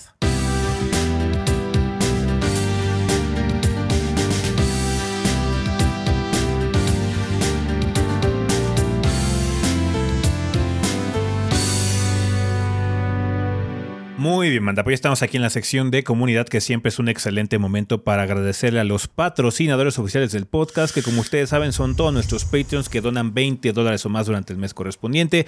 Banda, los invitamos a checar patreon.com diagonal 3 gordos B, en donde ustedes pueden checar cómo pueden apoyar este proyecto de forma económica con cantidades tan manejables como un dólar o 25 pesos al mes. Sabemos que no es una traducción directa, pero bueno, son algunas cuotas que cobra Patreon por hacer la- el cambio de moneda o algo así. Quién sabe, nunca lo vamos a saber realmente. Pero es lo que nos imaginamos que es. Entonces, Sí. banda, con esos 25 pesitos o con ese dolarcito, eh, nos pueden ayudar mucho para poder continuar trabajando para ustedes, para traerles contenido eh, de la mejor calidad que podemos hacer. Eh, de hecho, desde mucho tiempo ya que llevamos aquí con este trabajo a través de Patreon, es que hemos podido traerles contenido tan rápido como lo que ocurrió con Zelda, porque ya tanto Adrián como Rafa se dedican a esto full time. Entonces, muchísimas gracias, banda. Si hace la diferencia, créanos que esos apoyos que ustedes dan a través de la plataforma como Patreon, a través de sus suscripciones en Twitch o usando las opciones de monetización aquí en YouTube con sus eh, suscripciones que también se pueden unir al canal. Eh, es una suscripción ya que cuesta dinero, pero con esa suscripción nos apoyan mucho o dejando sus super gracias, eh, o super chat o lo que sea. Entonces, muchas gracias, banda, por todo el apoyo que nos han dado en todas las plataformas. Créanos que sirve mucho para que nosotros estemos aquí estables, continuando trabajando para ustedes. Pero ahorita hay que ver qué onda con nuestros dos bombones. Rafa, qué onda con los patrocinadores oficiales de mayo para el podcast. Muy bien, pues en mayo nos patrocinan Consultorio Dientes Limpios, que nos dice buen días gorditos y banda. El día de hoy eh, queremos recordarles que si son miembros de la comunidad 3GB tienen beneficios exclusivos durante su cita con nosotros. Por cierto, es bueno saber que hay quienes sí presumen sus dientes limpios. Como parte de un estudio de campo, queremos saber cuáles son las principales necesidades de esta bonita comunidad en cuanto a su salud bucal, por lo que estaremos publicando preguntas en nuestras redes sociales para que nos ayuden participando, participando y contestándolas y así podamos crear mejores servicios para ustedes. Síganos si aún no lo hacen y agenden una cita hoy mismo. Cuiden sus dientes y su salud. Recuerden, somos los de los castores. Así Ah, es. perfecto, banda. Pues ahí lo tienen. Estén al pendiente de las redes sociales de Consultorio Dientes Limpios para que puedan eh, ayudarles a te- te- tener un sondeo de qué es lo que necesitamos de, en cuanto a salud bucal. Muchísimas gracias. Eh, Mauricio Glespan nos dice: Saludos gorditos y banda, espero se encuentren muy bien. Soy Mau Glespan, staff de Technologic PC Gaming and Workstation. Nos dedicamos al ensamble y venta de computadoras, ya sea desde una PC para ver el podcast de los 3GB hasta una PC ultra eh, gamer ultra potente para intentar correr el. nue- Perdón. correr el, el nuevo Jedi Survivor lo mejor posible. Posata, no es culpa de las PCs. No, no es culpa de no las lo es. No, no lo es. No, no lo es. Muy bien, sí, sí, no lo es. Pero es una realidad Invito- de la plataforma, indudablemente. Es una realidad de la Indudablemente. plataforma. Indudablemente. Ay, muy buena, está- muy buena. Sí, sí, sí, sí. Está padre tener una buena PC. Invito a toda la banda gordeadora a hacer sus, sus cotizaciones a nuestro Instagram, technologicpc.19 o nuestro Facebook, Technologic19. Y recuerda, si mencionas que eres de la banda gordeadora al momento de hacer la compra de tu PC, te vamos a dar un periférico de regalo. Radicamos en la Ciudad de México, pero hacemos envíos a todo el país. Pregunta, ¿les gusta el RGB en sus PCs gorditos o prefieren algo más sobrio y cerrado sin nada de luces? Mucha suerte con el proyecto gorditos y gracias a todos los gordeadores por comprar sus PCs en Technologic. Me gusta el RGB básico, no, no demasiado estrafalario. Así como, no, es que los tubos, los ventiladores, los tornillos, todo va a tener RGB. No, me gusta que el. Más Eh, sencillo. Sí, que la tarjeta le pongo su RGB y el, el cooling system que tengo para el procesador también tiene RGB y ya con eso. Los procesadores, los, los ventiladores tienen, pero ni siquiera es de colores, siempre es rojo. Sí. O sea, A mí me gustan los ventiladores. o sea, no me molesta. Pero tiene que tener un límite. Pero si fuera absolutamente apagado, o sea, solo la carcasa de metal, también no, no me importaría, ¿eh? O Sí. Porque como venimos de esa época donde los, las compus eran cajas beige, Sí. ya que Sí, sea sí, de sí. un color que no sea beige para mí ya es como, uh, fancy, Fancy shit. schmancy. Aunque al final del día ya son como bien comunes las que... de Sí, que son ya es muy común eso. Sí. Pero para mí como soy más viejo, es- para mí una computadora que no sea beige es como fancy. Próximas carcasas beige retro, güey. Así, con, con laminado de madera. Un- uno, Horrible. uno de los lugares donde todavía hacen ese tipo de computadoras y carcasas es en Japón. En Japón Oh, todavía venden muchas computadoras. Hay Epson, la compañía esta de impresoras, allá en Japón tiene Ajá. línea de computadoras y puedes comprar una computadora con una pinche 4080 y eso y pinche carcasa de metal acá súper vieja. Wow. Qué rarezas. Pero bueno, pues sí, este. Pues ahí. Digamos que. Más modesto, Nos vamos a parece inofensivo. A mí sí me gusta que los ventiladores tengan su RGB. Pero como hasta ahí. Muchas gracias, Mao. Lespan.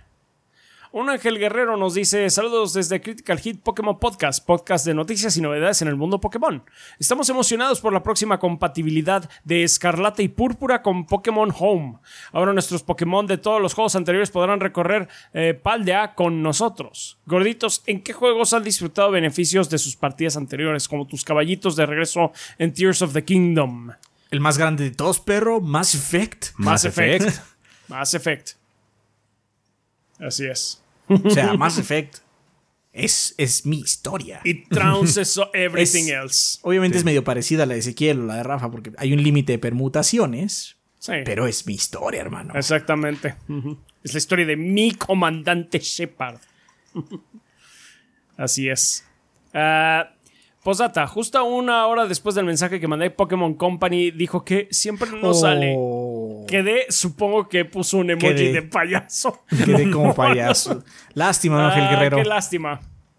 Ya llegará, supongo. No se preocupe. Yo espero que ya llegará. llegue. Sí, sí, sí. Espero que sí. Ángel Guerrero. Mucho ánimo y pues vayan a ver Critical Hit Pokémon Podcast, banda. Si están interesados en Pokémon. Let's Play nos dice: Saludos gordos y banda. Star Wars Shatterpoint y Marvel Crisis Protocol han llegado a tu casa Let's Play. Son grandes juegos de escaramuzas de miniaturas con los personajes más épicos de la saga del ratón. La casa De la casa del ratón, Sí. pues eh, también. ya puedes preordenar y estar seguro de que estos juegos no, saldrá, no saldrán en Delay Watch. Ven y aprende a jugar Marvel Crisis Protocol este próximo sábado 27 de mayo a cualquiera eh, de las demos que tendremos desde las 2 de la tarde. Haz tu preorden y di que oíste esta oferta con los gordos y en vez de apartar tu juego con el 50%, hazlo solo con el 25% y liquida el resto hasta que llegue tu producto. Para obtener tu preorden o más información, visítanos en Facebook como Let's Play MX o como Let's Play-One en Instagram. Las demos serán este sábado 27 de mayo desde las 2 pm en calle de Niceto de Zamacois, 92, Colonia Viaducto Piedad, exactamente atrás de la estación del Metro Viaducto, dirección centro en la Ciudad de México. Gracias por todo, gordos. Ven a casa, ven al Let's Play. Gracias. Muchísimas con gracias. los talleres. Qué interesante. Muy bien. Random Human here dice: Hola gordito- gorditos y banda, espero que todos se encuentren muy bien. Soy Random Human, me dedico a la ilustración y al diseño. Invito a la banda gordeadora a echarle un vistazo a mi trabajo. En Instagram pueden encontrarme como random.human.here. Un corazoncito, comentario y o compartida siempre se agradecerán. También hago comisiones, así que con toda confianza pueden contactarme y con gusto los atenderé. Por cierto, estoy tan emocionado por Tears of the Kingdom que me dieron ganas de volver a eh, Breath of the Wild para al menos ponerme a buscar semillas Kolok. Sin más por el momento, que tengan un excelente inicio de semana. Lo puedo ver. Está bien. Sí, sí lo puedo Sí, ver. Aunque Vamos a si lo rato comprar pronto, yo lo dejaría para que no te empaches. Porque Sí. tienes que hacer eso de nuevo en el otro, ¿eh? Así es. También está eso. Medio aceleras un poco con los colocs esos que puedes crucificar, que cada vez que haces su misión te dan dos. Sí. Ajá, pero igual hay que Tampoco es tanto. Pero No, aparte, los tienes que encontrar porque luego no están en un. O sea, luego están cerca de algún shrine o de algún lugar que te puedes transportar, pero algunos está ahí en medio de la nada. Sí. O sea, hay que, hay que, hay que, hay que, hay que trabajarle. ah, I found the witch. May we burn her. Pobres Koroks. Está bien. Eh, gracias, Random Human here. Ah, sin más por el momento, que tengan excelente inicio de semana. Igualmente, muchas gracias. Gracias. Denis Flores dice, gorditos, es todo un gusto poder seguirlos apoyando mes a mes. Ustedes me han acompañado durante varias etapas de mi vida, 10 años ya, y los valoro mucho. Ustedes son los mejores. Muchas Gracias, gracias, Denis. Flores. ¿Cuál es esta Sí, es semana? este. ¿Es el primero? Chap, siempre sé que ¿Alguna te pongo. Ah, bueno, es que sí, ok. ¿Alguna vez les ha pasado que están tan inmersos y enviciados con un videojuego que han soñado con el Sí. mismo? Sí. Tetris, perro. Tetris. Tetris. Tet- los Tetris Dreams son reales. Sí, bien Tetris, cañón, bien cañón. Mass Effect, Bloodborne. Los juegos Souls en general. Los juegos yo, so- Souls yo en soñé general, con sí. Elden. Yo soñé con Elden. No soñé con Zelda y eso que estuvo como muy hardcore el asunto, pero no soñé nada con Zelda. Yo tampoco, pero la verdad no es esta que vez. ca- es que dormía ya muy agotado. Sí. No O esta sea, vez, pero es- sí, ahora sí, me arrastré a la cama varias veces esta semana. Sí. pero sí he soñado con Zelda también, sí. Quizás también de niño con Ocarina. De seguro soñé con Ocarina. Fue como muy, Seguro, seguro que sí. muy Seguro. imponente Niño. en su momento. Ajá. Ujú. Así es. Pero Sí, del sí, que sí. más tengo vividez son los Tetris Dreams. Son, Está- esos son- están muy es- cabrones, es- güey. Es, que siento que son como sueños febriles, son muy rudos para mí. A, a mí me afecta mucho cuando sueño con Tetris, me despierto mal.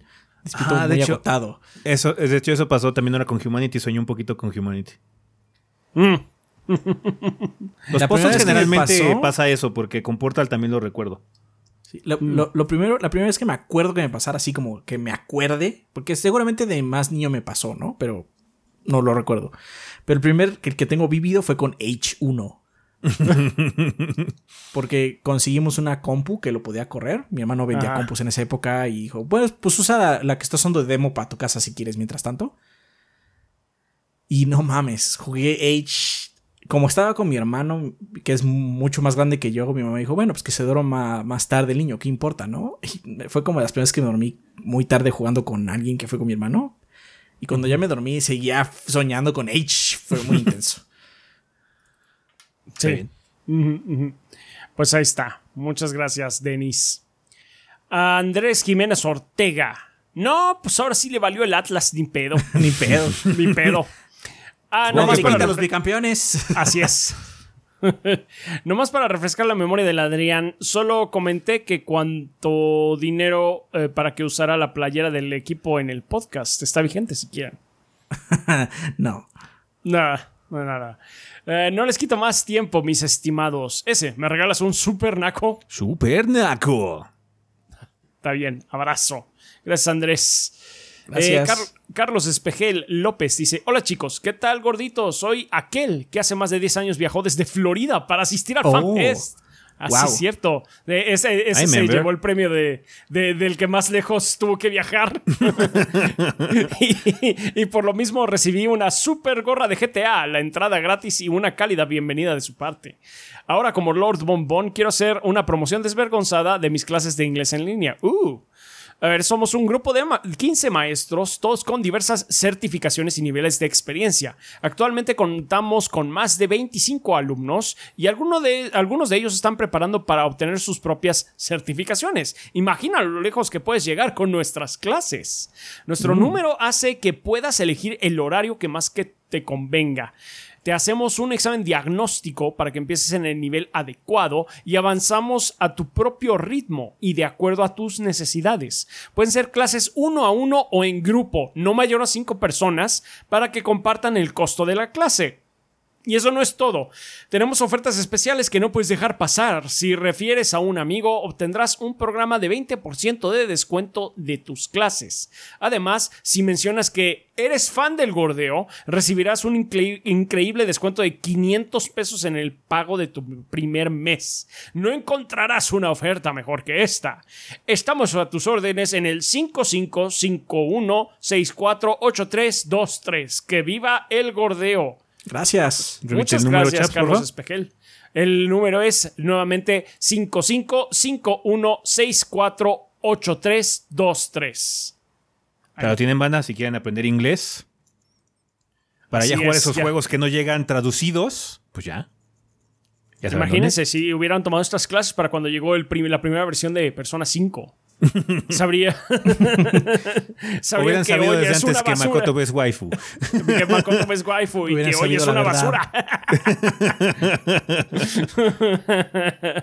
Ahí está. Muchas gracias, Carlos Espejel. Trono feo. Están fuertes los Este, truenos. sí, Vamos están rápido antes fuertes de que los se vaya truenos. la luz. Así es.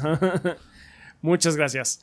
Kionashi nos dice: Hola gorditos. He interrumpido mi procrastinación de mandar mensaje para el podcast con el fin de hacerles una pregunta que no me deja de dormir por las noches respecto a la segunda temporada de Vinland Saga, la cual pueden ver en Crunchyroll. Perdón por esas reacciones que no la hemos visto, por creo Sí. que ninguno. Sí, sorry. Eh, incluso aunque no esté disponible en su región gracias a NordVPN. Así, es, perros. Con NordVPN gracias, puede estar en su región, porque su Así región es. es. el mundo, perros. Así es. Mis preguntas son las si- siguientes. ¿Están viendo la segunda temporada? No. Si es así, ¿qué tal le- les está pareciendo? Refírase a la primera pregunta. no es secreto para nadie que Thorfinn es el personaje más odiado de la primera temporada de Vinland Saga. Ahí sí estoy de acuerdo. Su opinión de Thorfinn ha cambiado con respecto a la primera temporada. No, porque no a la primera pregunta. Nos han dicho mucho que Thorfinn cambia. Sí. Y puedo creértelo porque Sí. es el arquetipo del niño estúpido, que es Thorfinn, este, que luego se ve un adolescente callado lleno de traumas, eh, que pues, mejora como individuo. Eh, es como muy común. Entonces puedo ver a Thorfinn ir como con ese. Eh, Ese arco. Puedo verlo ese arco. cambiando. Que de hecho sí. siento que es, es muy similar a lo que básicamente Thorfinn eventualmente se va a convertir en sus papás, ¿no? Que es su papá y el Asherato, que es su papá pos- postizo. Entonces, Sí, eventualmente pero se tiene que eso no convertir en quita uno el de los hecho dos. que tuvo que sufrirlo antes. Sí, Tuve que aguantar una temporada sus eso para mí.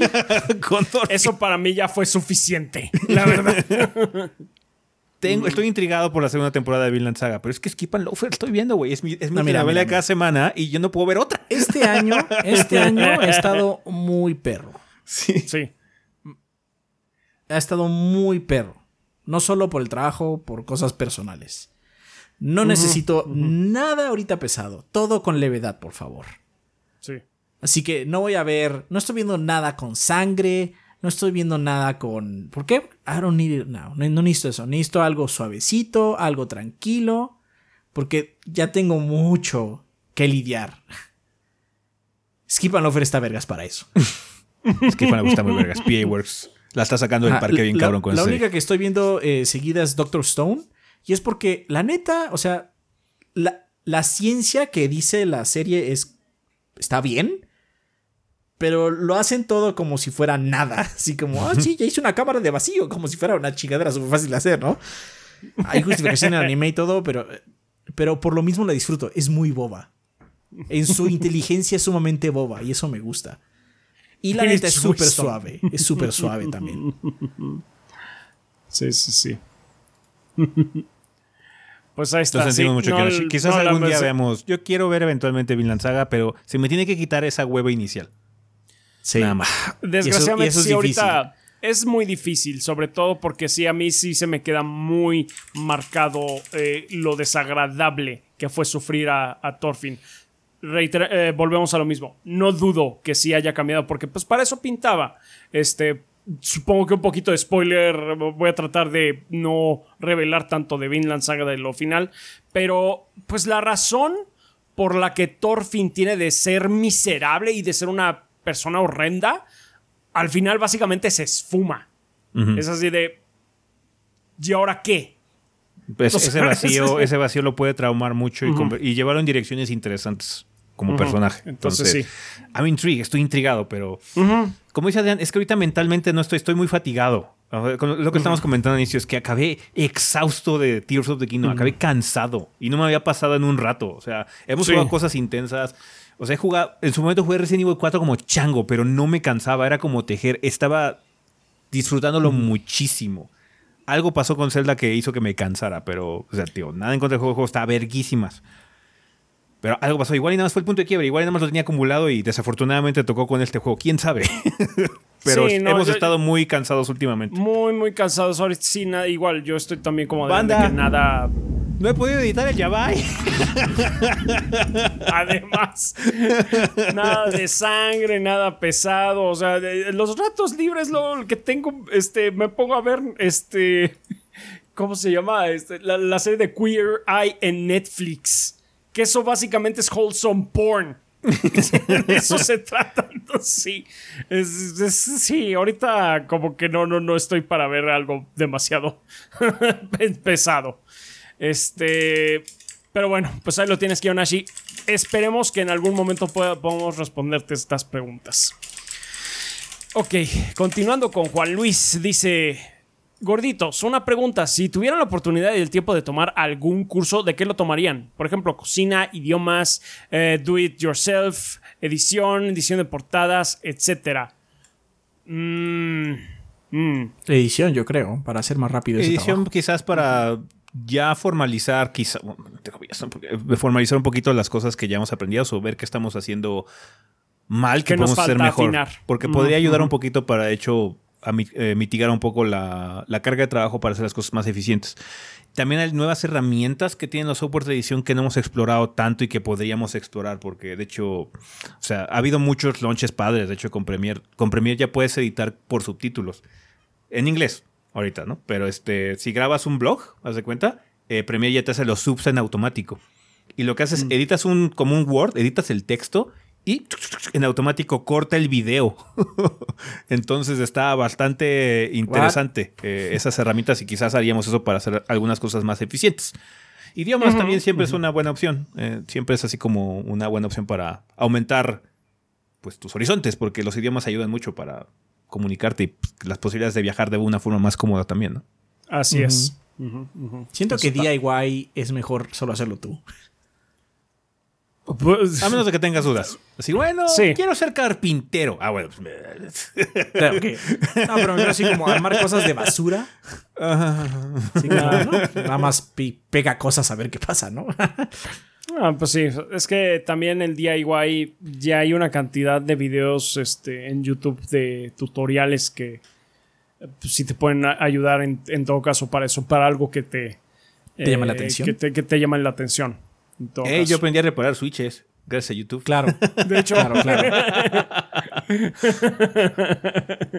así es. Así, así también arreglamos el, el Play 3, ¿te acuerdas? Sí. No, pero ese fue más un hack que una Bueno, arreglada. pero, pero YouTube nos salvó. Eso no Sí, quita sí, el sí. hecho que YouTube nos salvara con una toalla.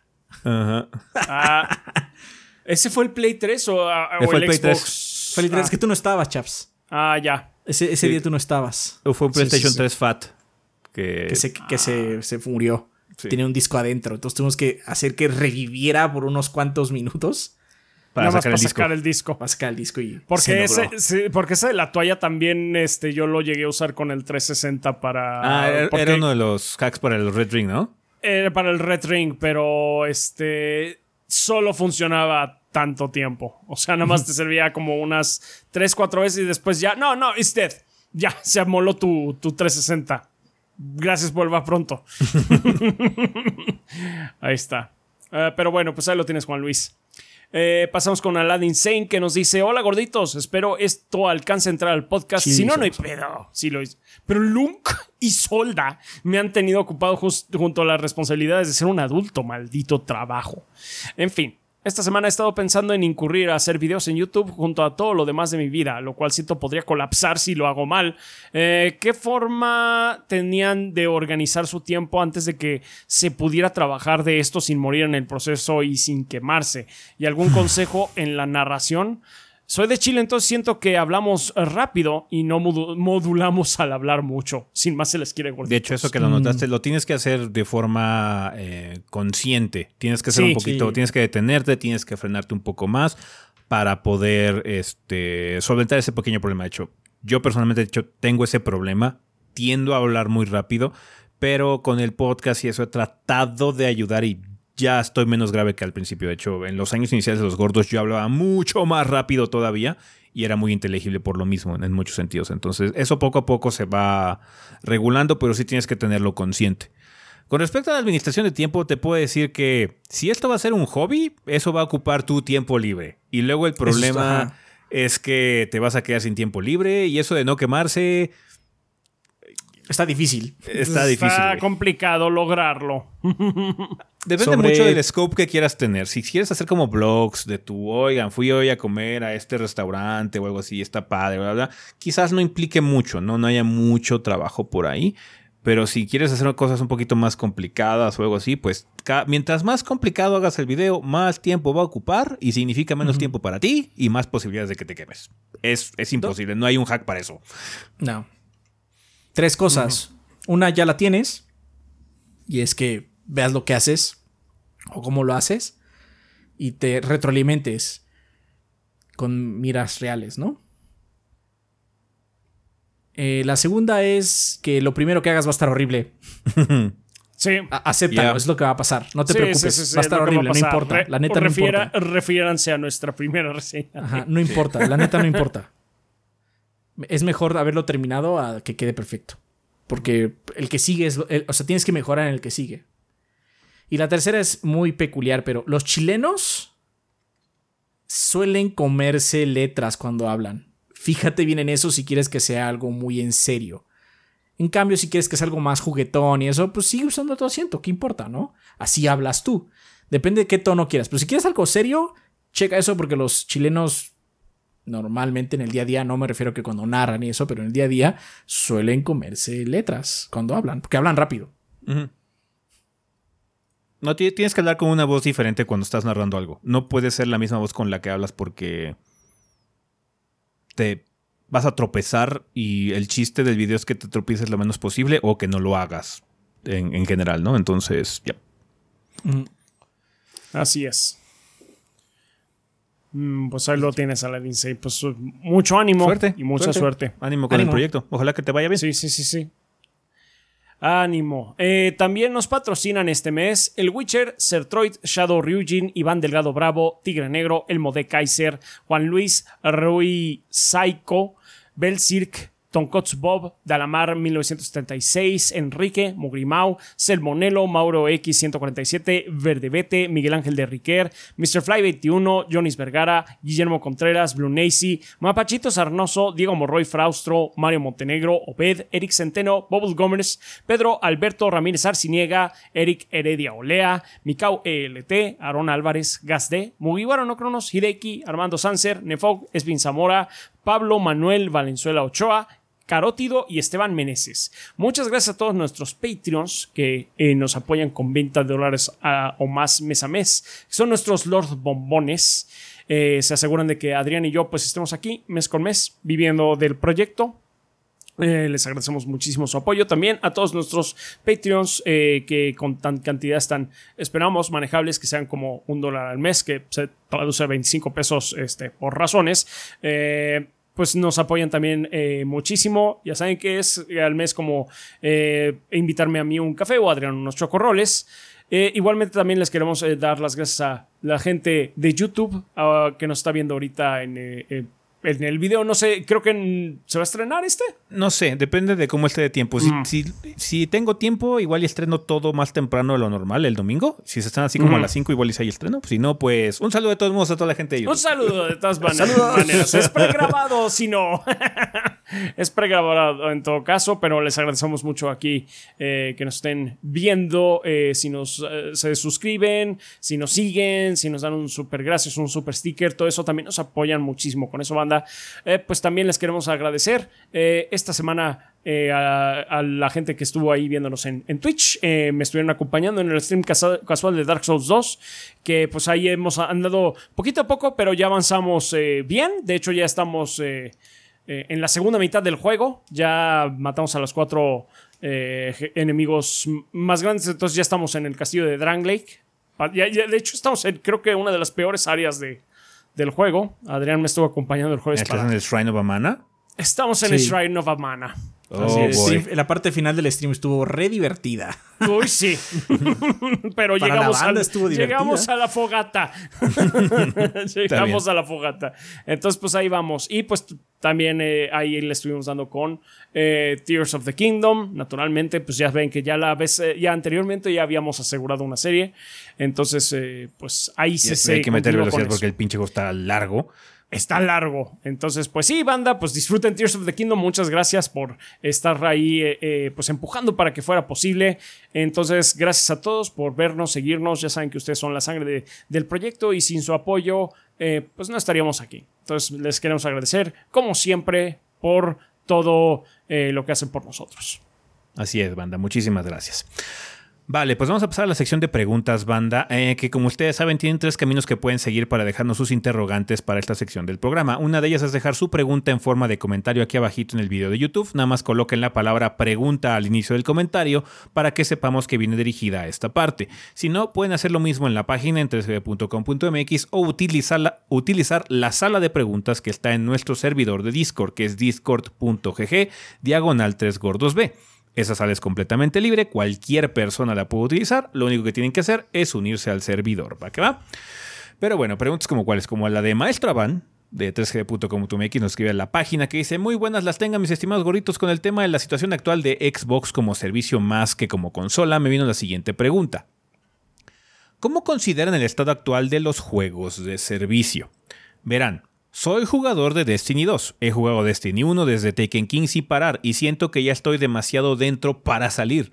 Recientemente un empleado de Bungie dijo en una entrevista que el secreto para un juego de servicio exitoso es la cantidad de contenido y no la calidad del mismo, y que nunca hay que entregar de más porque el siguiente, conteni- el siguiente contenido será juzgado por el contenido anterior. Así que si un DLC sale con más contenido de lo normal y el siguiente DLC sale con menos, la comunidad se enojaría.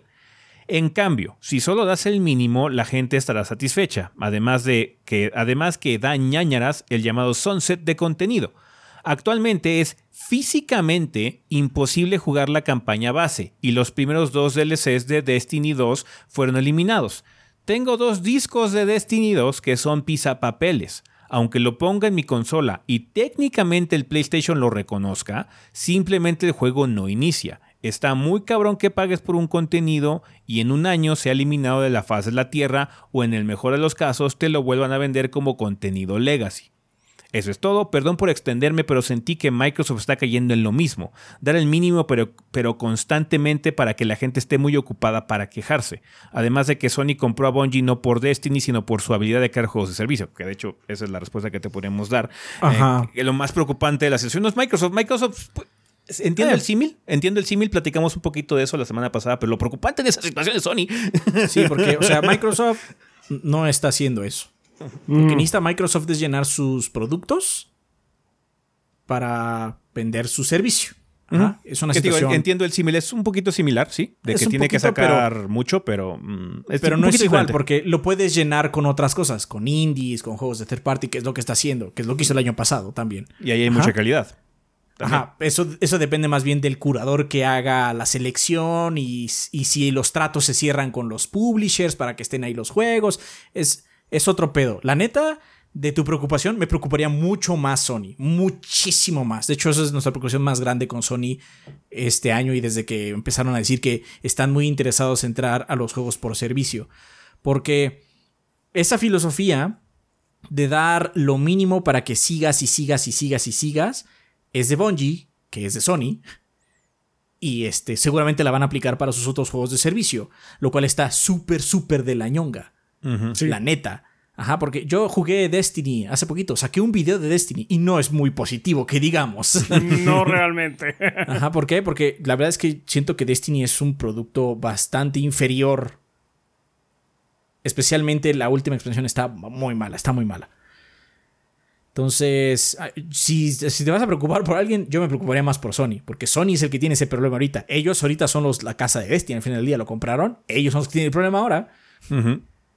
Sí, sí, sí. Yo estaría preocupado por Sony mil veces. Eh, Lo de Microsoft es como diferente el problema. O sea, es parecido porque ambos son servicios, pero el servicio de Microsoft es Verlo- como tres niveles arriba. Verlo en el espectro, de hecho, pasa constantemente. Pasa también mucho con los servicios de streaming, por ejemplo. De hecho, con Netflix muchos años se le criticaba que llenaban mucho, semana con semana se estrenaban cosas, pero eran de calidad subpar, ¿no? Eh, Entonces, así había como razones para tener Netflix, pero realmente no era nada de calidad, nada que llenara o que realmente fuera entretenido, que cumpliera con los estándares que uno espera, ¿no? De pagar un servicio como esto, ¿no? Em, Microsoft no ha tenido tanto ese problema en el aspecto así como de tener contenido. Tiene contenido constantemente de juegos indie y demás. Quizás no sean los gangbusters de AAA que uno espera que hagan first party. Ese es el gran problema que tiene Microsoft. Su branch de first party es muy inconsistente, desafortunadamente.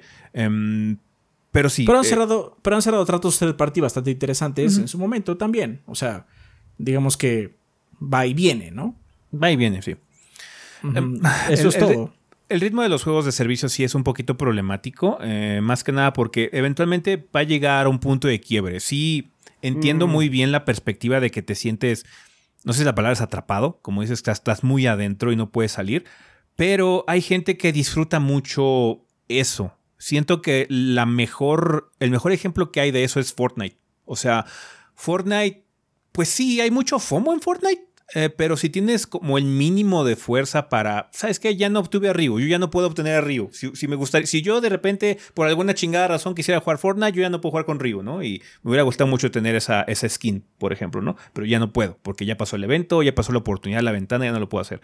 Pero lo que ocurre con Fortnite es que se está reinventando cada cierto tiempo. Y aunque ya no puedas jugar vainilla Fortnite, la versión que tienes ahorita te va a entretener por un tiempo y es desechable, sí, pero importa mucho la experiencia y el convivio que haces con tus amigos o con la gente, con el juego mismo, por el tiempo que haces engagement con él, ¿no? Sí. Aunque bueno, ahí hay una diferencia muy en- grande. En, con Destiny, importa mucho porque hay narrativa metida y Ajá. así como, ¿y Sí, ahora qué exacto. pedo? Y bla, bla, bla. Eh, O sea, en, Desti- en, en Fortnite hay lore. O sea, hay lore. Sí, bro. pero who cares? Ajá. Hay, hay gente Bueno, que le pero importa. la- la- es I que know, I know for a bueno, fact. sí, pero la diferencia es que Destiny es un juego en serio, vamos a decir. Ajá. Toda la mierda que sucede en su mundo es, es, es- es en serio. Ujú. La gente va a morir si no hacemos esto, ¿no? Fortnite, aunque tiene lore y todo, es una fiesta. El juego es una fiesta constante. Entonces, hay mucha levedad en Fortnite al final del día. Que ese era mi ¿Por qué?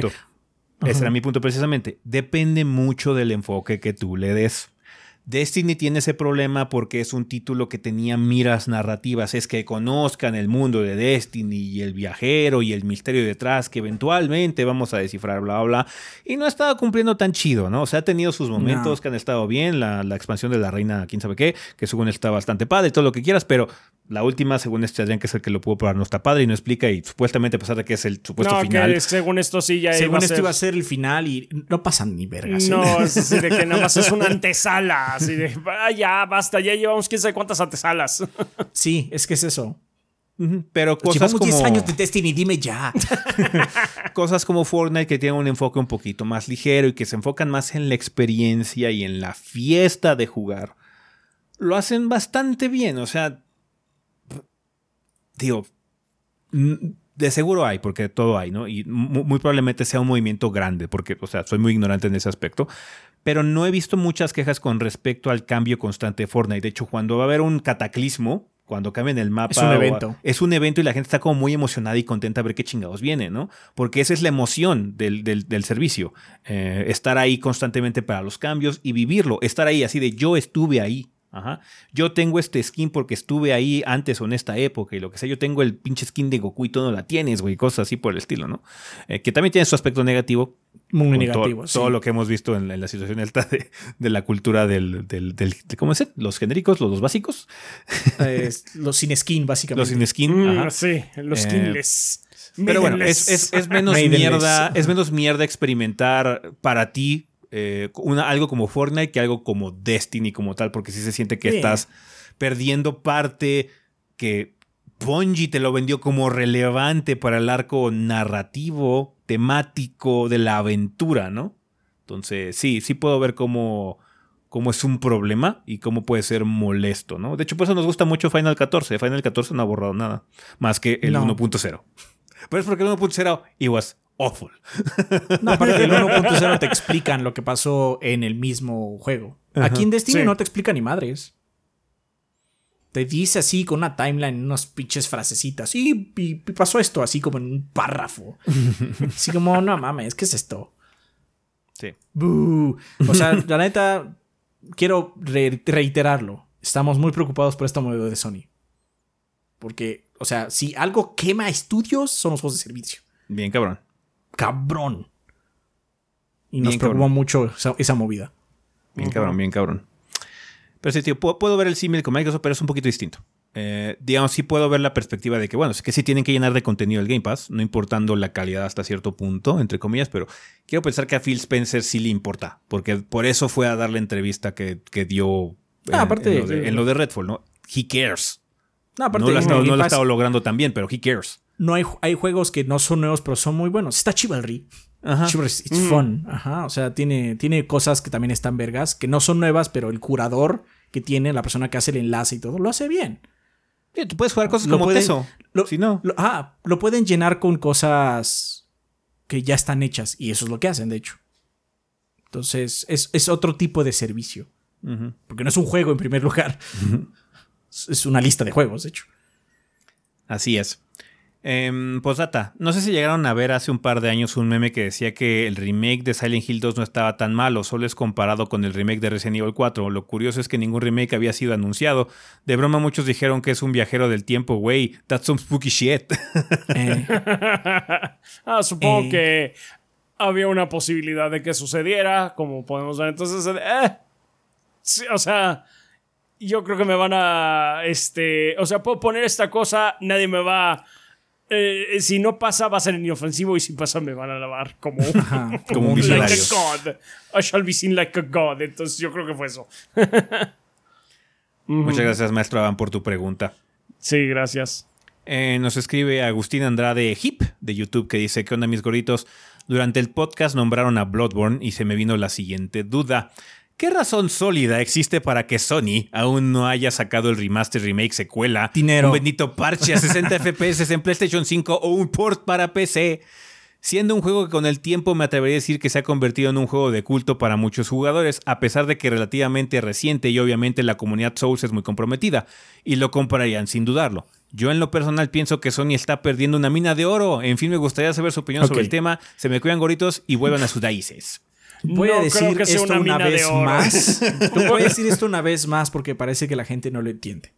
Cuando nosotros nos referimos o cuando el internet se refiere que algo es un juego de culto, no estamos diciendo que es un juego famoso. Estamos diciendo que tiene una fanaticada muy aguerrida, pero que son pocos.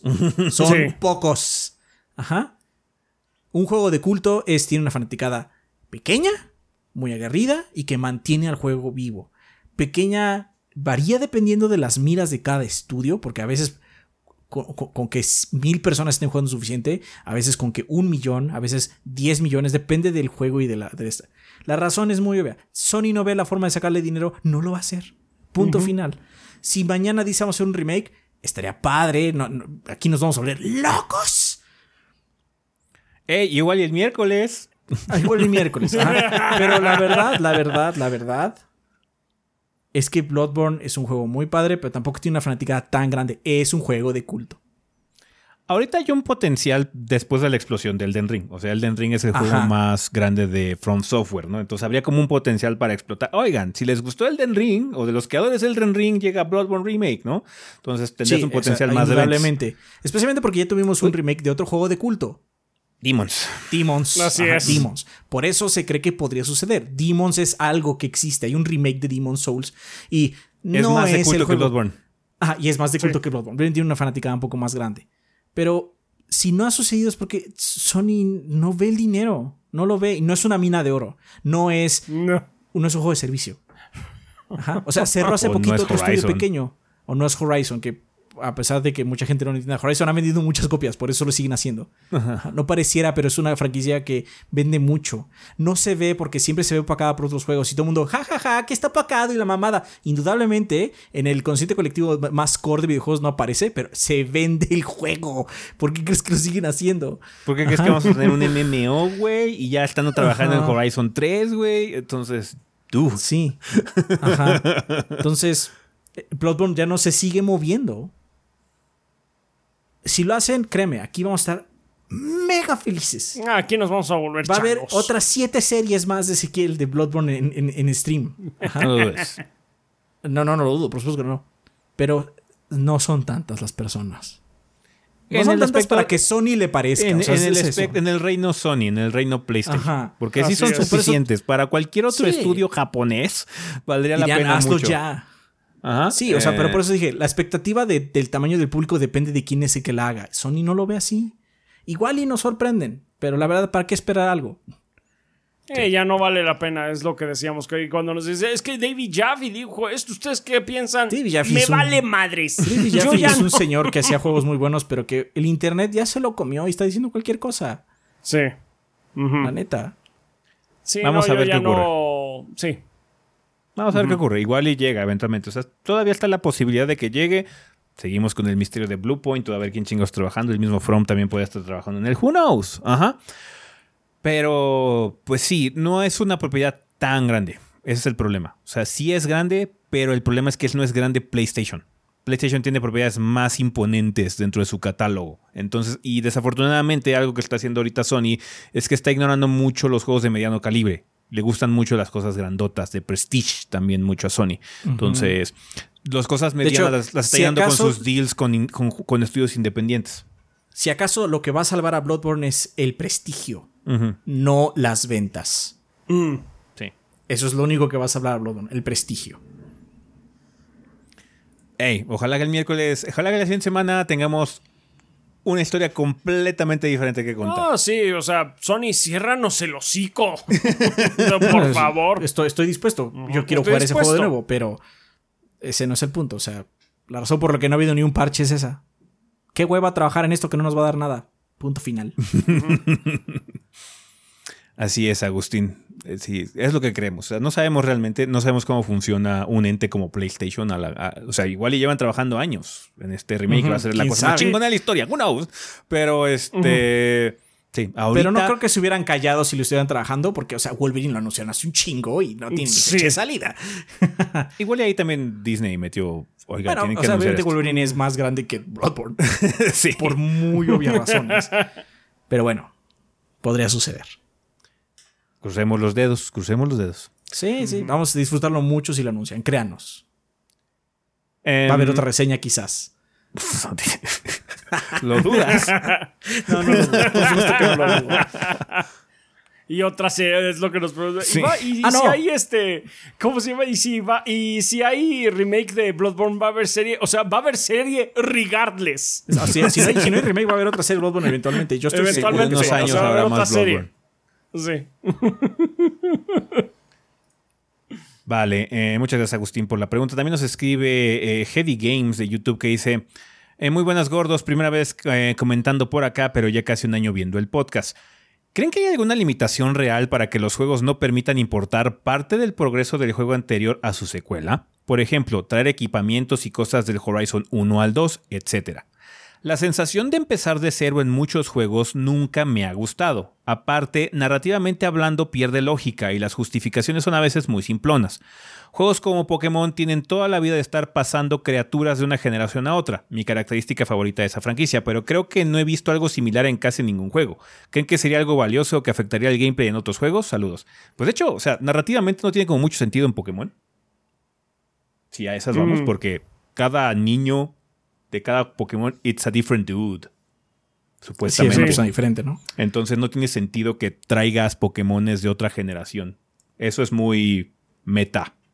Ajá. Ajá, Entonces, sí, es más bien de tu cuenta. ajá, es de tu cuenta y eso es más Aún para así ti está como padre, ¿eh? jugador. No estamos diciendo que no Está esté chido, padre. Está chido, pero hay como más- una incongruencia ahí porque ahí me estás diciendo no, es que narrativamente no tiene sentido. Es que no tiene sentido que traigas Pokémones de otras generaciones al nuevo. Sí, porque eres una, una nueva persona empezando Sí, su sí, carrera sí. Pokémon, ¿no? Pero al final del día es padre traer. No, está muy chido. Qué chingón. Pero Mm. creo que la respuesta está en el mismo Pokémon. El Dexit existe. es algo que pasó y no Eso- puedes pon- no puedes es- pasar todos sus Pokémon al anterior o los más nuevos porque hay que hacer un huevo de trabajo para que todo esté. Ajá. Esa es la cosa, porque no siento que, que traigas Pokémones viejos realmente afecte al core del gameplay. No tiene que cambiar el diseño de tu juego, el diseño de niveles, porque traes a Pokémones de eh, generaciones pasadas.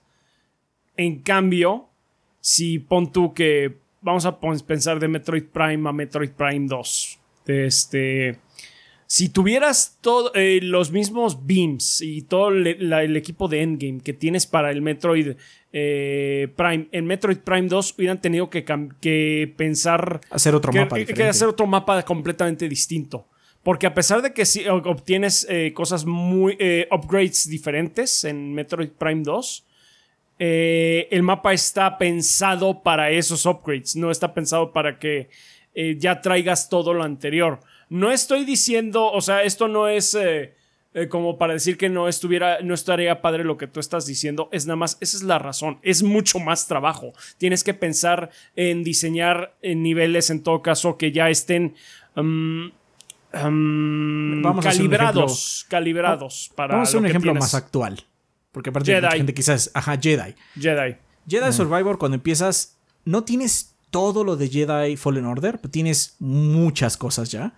Y por lo mismo, el diseño de nivel está acomodado para que te tengas doble salto, ya puedes hacer este correr por las paredes, tengas dos tipos de sable, porque va a haber más adelante, pero tienes dos tipos de sable inicial.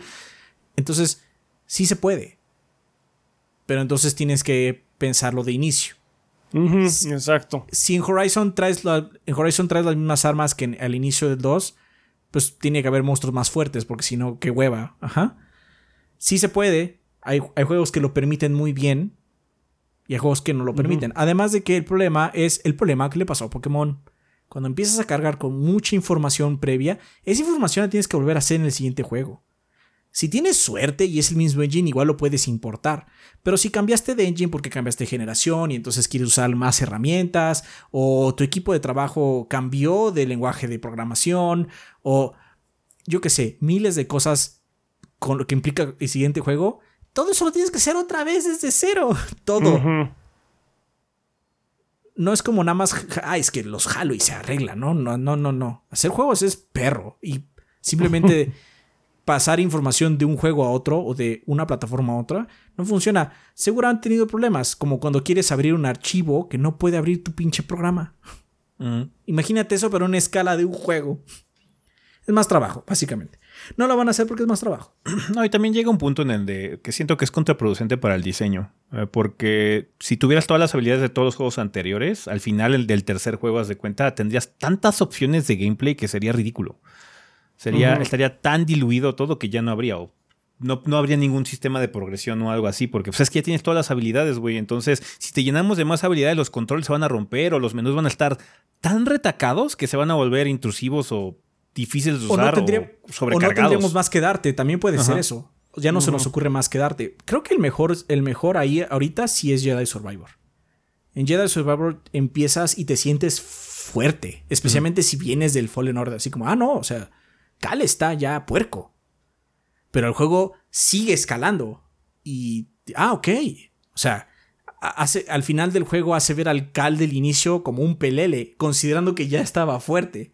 Lo hace muy bien. Pues que ahí te quitaron algunas cosas, pero te dejaron algunas. Hubo como un balance ahí de qué quitar y qué poner. lo hicieron bien porque te sientes fuerte, pero aún así tienes cosas que no tienes. No puedes curarte tanto, no tienes todas las habilidades del sable, tienes las más características del juego pasado, pero no tienes todas. Entonces es como un buen balance. Creo que ese es el mejor balance que hay. Sí, o sea, es muy padre de hecho que haya cosas con. Ah, mira, es que ya Samus puede ser la Morphle desde el inicio, ¿no? Así como pequeños toques, ¿no? Pero yo siento que el gancho. es necesario dejar que haya un cambio completo porque, de hecho, es lo que pasó con Tears of the Kingdom. Eh, o sea, hubiera estado padre que te dejaran con todas las habilidades del primero que tenías en tu Shake Slate, pero no es que ahora el juego se va a basar en estas habilidades del brazo en específico. Todo está calibrado para esto, para el brazo peludo, para este, regresar en el tiempo, para la penetración y para funcionar armas. Es que de eso se trata este juego ahorita. No cabe dentro del diseño de niveles o del scope de la experiencia que les queremos dar lo que teníamos antes, los pilares de hielo, las bombas infinitas y el imán, que ya el imán pues, ya es obsoleto porque ya tenemos algo que hace mejor todavía las cosas, ¿no? Entonces, es mucho de game design eh, cuando se aplique, cuando sirva, de hecho en estos títulos narrativos como Jedi, Mass Effect, lo que sucedía con Dragon Age en su momento, siento que tiene mucho sentido también. Pero cosas como Breath of the Wild, cosas como Metroid, incluso se vuelven como staples de la franquicia, ¿no? Como cosas características de la franquicia. O sea, hacer el Metroid, dijimos que hacer el Metroid porque es muy clásico de todos los Metroid que te quiten todos tus poderes. Sí, sí, sí, sí. Entonces, así como, bueno, ya sé qué va a pasar, ¿no? Eh, entonces sí, lo que dice Adrián tiene mucha razón. Estaría padre que hicieran un balance, ¿no? Que en el siguiente Horizon te dejaran algunas cosas, ¿no? Eh, pero no te dejaran todo. Eh, porque pues, lee o lo que sea, ¿no? O cuando hay algún tipo de justificación narrativa que sí esté como bien hecha. Eh, también puede ser, pero ahí es un poquito mm, difícil encontrar una que te quite todo de golpe, ¿no? Aparte también hay que considerar otra cosa. Y es que luego el equipo que hace el 1 y el equipo que hace el 2 o el 3 no es el mismo.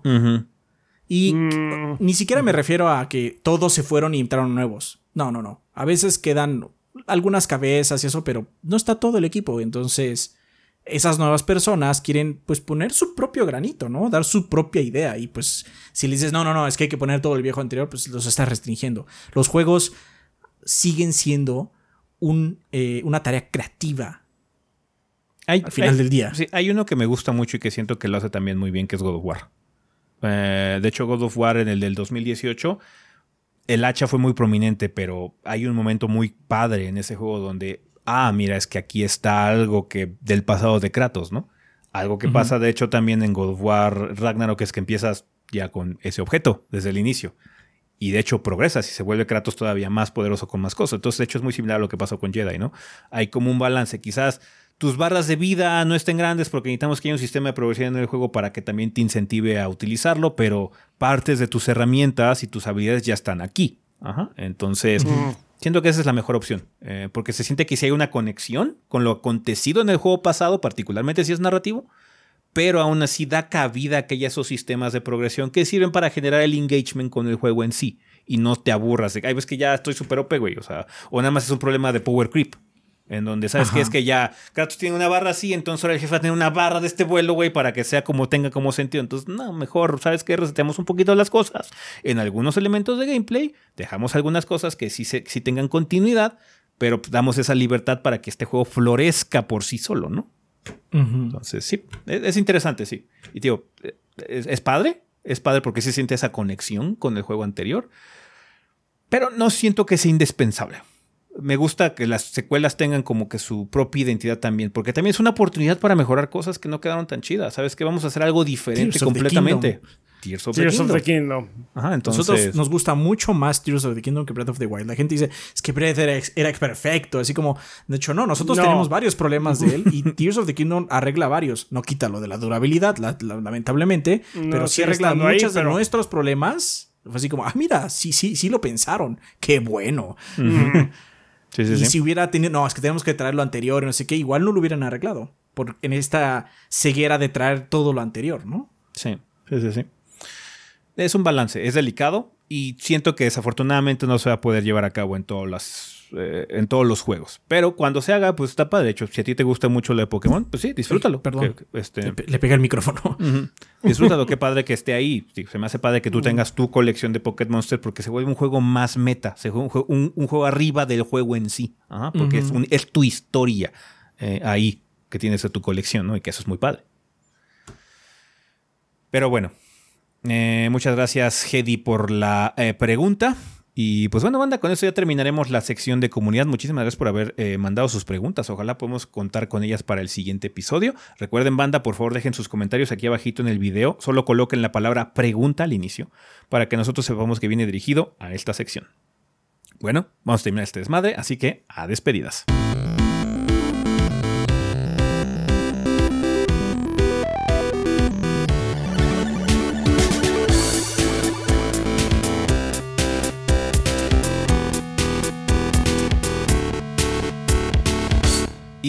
Bueno, banda, pues ya estamos aquí en la parte final, final de este episodio. Eh, desafortunadamente en esta ocasión no tuvimos regalos, banda, pues ni modo, a veces simplemente no llegan regalos. Muchas gracias a la gente que se anima a mandarnos cosillas por aquí o por Twitter. De hecho, luego no llegan regalos porque algunos los mandan por Twitter y nada más les damos retweet y ya la gente se queda con los códigos. Es muy rápido hacerlo de esa forma y directo también lo pueden hacer así. Muchas gracias a la gente que le gusta dar a la comunidad. Siempre se aprecia cuando hay un mensaje así en la bandeja de entrada, cuando nos mandan un tweet ahí para que nosotros eh, nada más le demos retweet y alguien se lleve algún juego o algo padre con algún código, ¿no, banda? Vale, eh, ya que no hubo eh, regalos, ¿qué tenemos que recomendar? Aparte del obvio que es Zelda Banda, creo que hablamos mucho de Tears of the Kingdom en este episodio, claramente lo recomendamos, indudablemente para nosotros es un excelente juego, mejor que Breath of the Wild en nuestra opinión en muchos sentidos, entonces si tienen dudas y quieren todavía una explicación más grande, vayan a ver la reseña. En general es la misma conclusión que le estamos dando, pero ahí explicamos un poquito más qué es lo que ocurre con el juego, ¿no? Aparte de eso, algo que queramos recomendar. Supongo que tu Humanity. Sí, no, yo voy a recomendar Humanity por usted. O sea, es que, ¿qué quieres que te diga? O sea, yo ni saqué video esta semana. Y que yo, yo, obviamente yo me no voy a- gasté. Yo me gasté todo mi repertorio de trabajo por donde tú, cuando tú te fuiste. Ujú. Y luego la siguiente semana también saqué dos videos. Saqué dos videos, dos videos y ya así como, "Ah, I have nothing. Pues eh, yo, eh, yo no les voy, obviamente no, no voy a recomendar The Last Case of Benedict Fox, que se vaya a la chingada ese juego, Eh, pero sí les puedo recomendar un canal de YouTube que he estado viendo recientemente que se llama Displaced Gamers. No sé si ya lo hayamos recomendado este, anteriormente. No, fue hace tanto tiempo que no me acuerdo. Adelante. Eh, es un canal en donde se eh, explora los códigos detrás de juegos eh, de Nintendo. Eh, es un poco técnico, pero es muy interesante. Eh, estuve viendo, eh, a mí el que más me interesó fue uno de así de, vamos a ver por qué está tan roto el nivel del agua, de, de la presa del agua de- del primer juego de las tortugas, de, de NES. Sí, yo he visto ese video también. Sí, entonces pues sí, es este, bastante interesante. Ahora sí que abordan código, de hecho abordan código de, este, de compilador. Entonces sí está pesadito uh, a nivel técnico, pero lo hacen muy interesante. Entonces tam- también, eh, pues, si le ponen atención, digamos que lo pueden entender. Este, creo que sus videos, está en inglés, pero creo que sus videos tienen subtítulos en español también. Entonces por si eh, gustan echarle un ojito para ver, pues, ahora sí que algo, un poco de historia. ¿Está bien? sí. Vale, pues como decía Adrián, yo les recomiendo Humanity Banda, un excelente juego de puzzle. Eh, por favor, los invito a ver la mini reseña. El juego está muy interesante, eh, del, del perrito que guía la humanidad para que no se suiciden los muy brutos. Entonces, eh, chéquenlo, por favor. Está muy interesante este eh, puzzler de Enhance. Está disponible en PlayStation Plus Extra, por si lo quieren jugar sin gastar más, si es que ya están pagando el servicio. Entonces, ya. Si no, dense una vuelta por la mini para que vean de qué estoy hablando. Y pues bueno, vayan con la idea de que se lo estoy recomendando bastante, banda. Vale, pues nada más que recordarles que tenemos redes sociales, nos pueden encontrar en Facebook e Instagram como Tres Gordos Veo, como Tres Gordos Bastardos, en Twitter estamos como TreeChubbyV, eh, por favor síganos en Twitter, ahí es donde generalmente hacemos la mayor cantidad de notificaciones sobre el proyecto banda. Em, también eh, nos pueden encontrar en nuestras cuentas personales que es Chovy el Rafa, eh, Chovy Adrián, Chovy S, Chovy Gris y Kid-BG, por si quieren hablar con alguno de los miembros del staff de forma directa. Eh, muchas gracias a todos nuestros Patreons, como siempre, banda. Muchas gracias a nuestros suscriptores en Twitch. Muchas gracias a la gente que nos apoya a través de comprar productos en la tienda y a todas las personas que escuchen la versión en audio de este programa a través de cosas como Apple Podcasts, Spotify, Podbean y demás plataformas de podcasteo. Muchísimas gracias, banda, por todo el apoyo. Un saludo donde quiera que estén. Vale, pensamiento final. Les recordamos que la siguiente semana va a estar más leve. Así es. Sí, váyanse con esa idea. Nos vemos en Twitch. Es, una, es de esas Sí, excelentes sí. semanas para hacer streams. Nos vemos en Twitch. Así es. Bueno, banda, eso sería todo con respecto a este episodio. Nosotros nos vamos. Bye. Bye. Bye.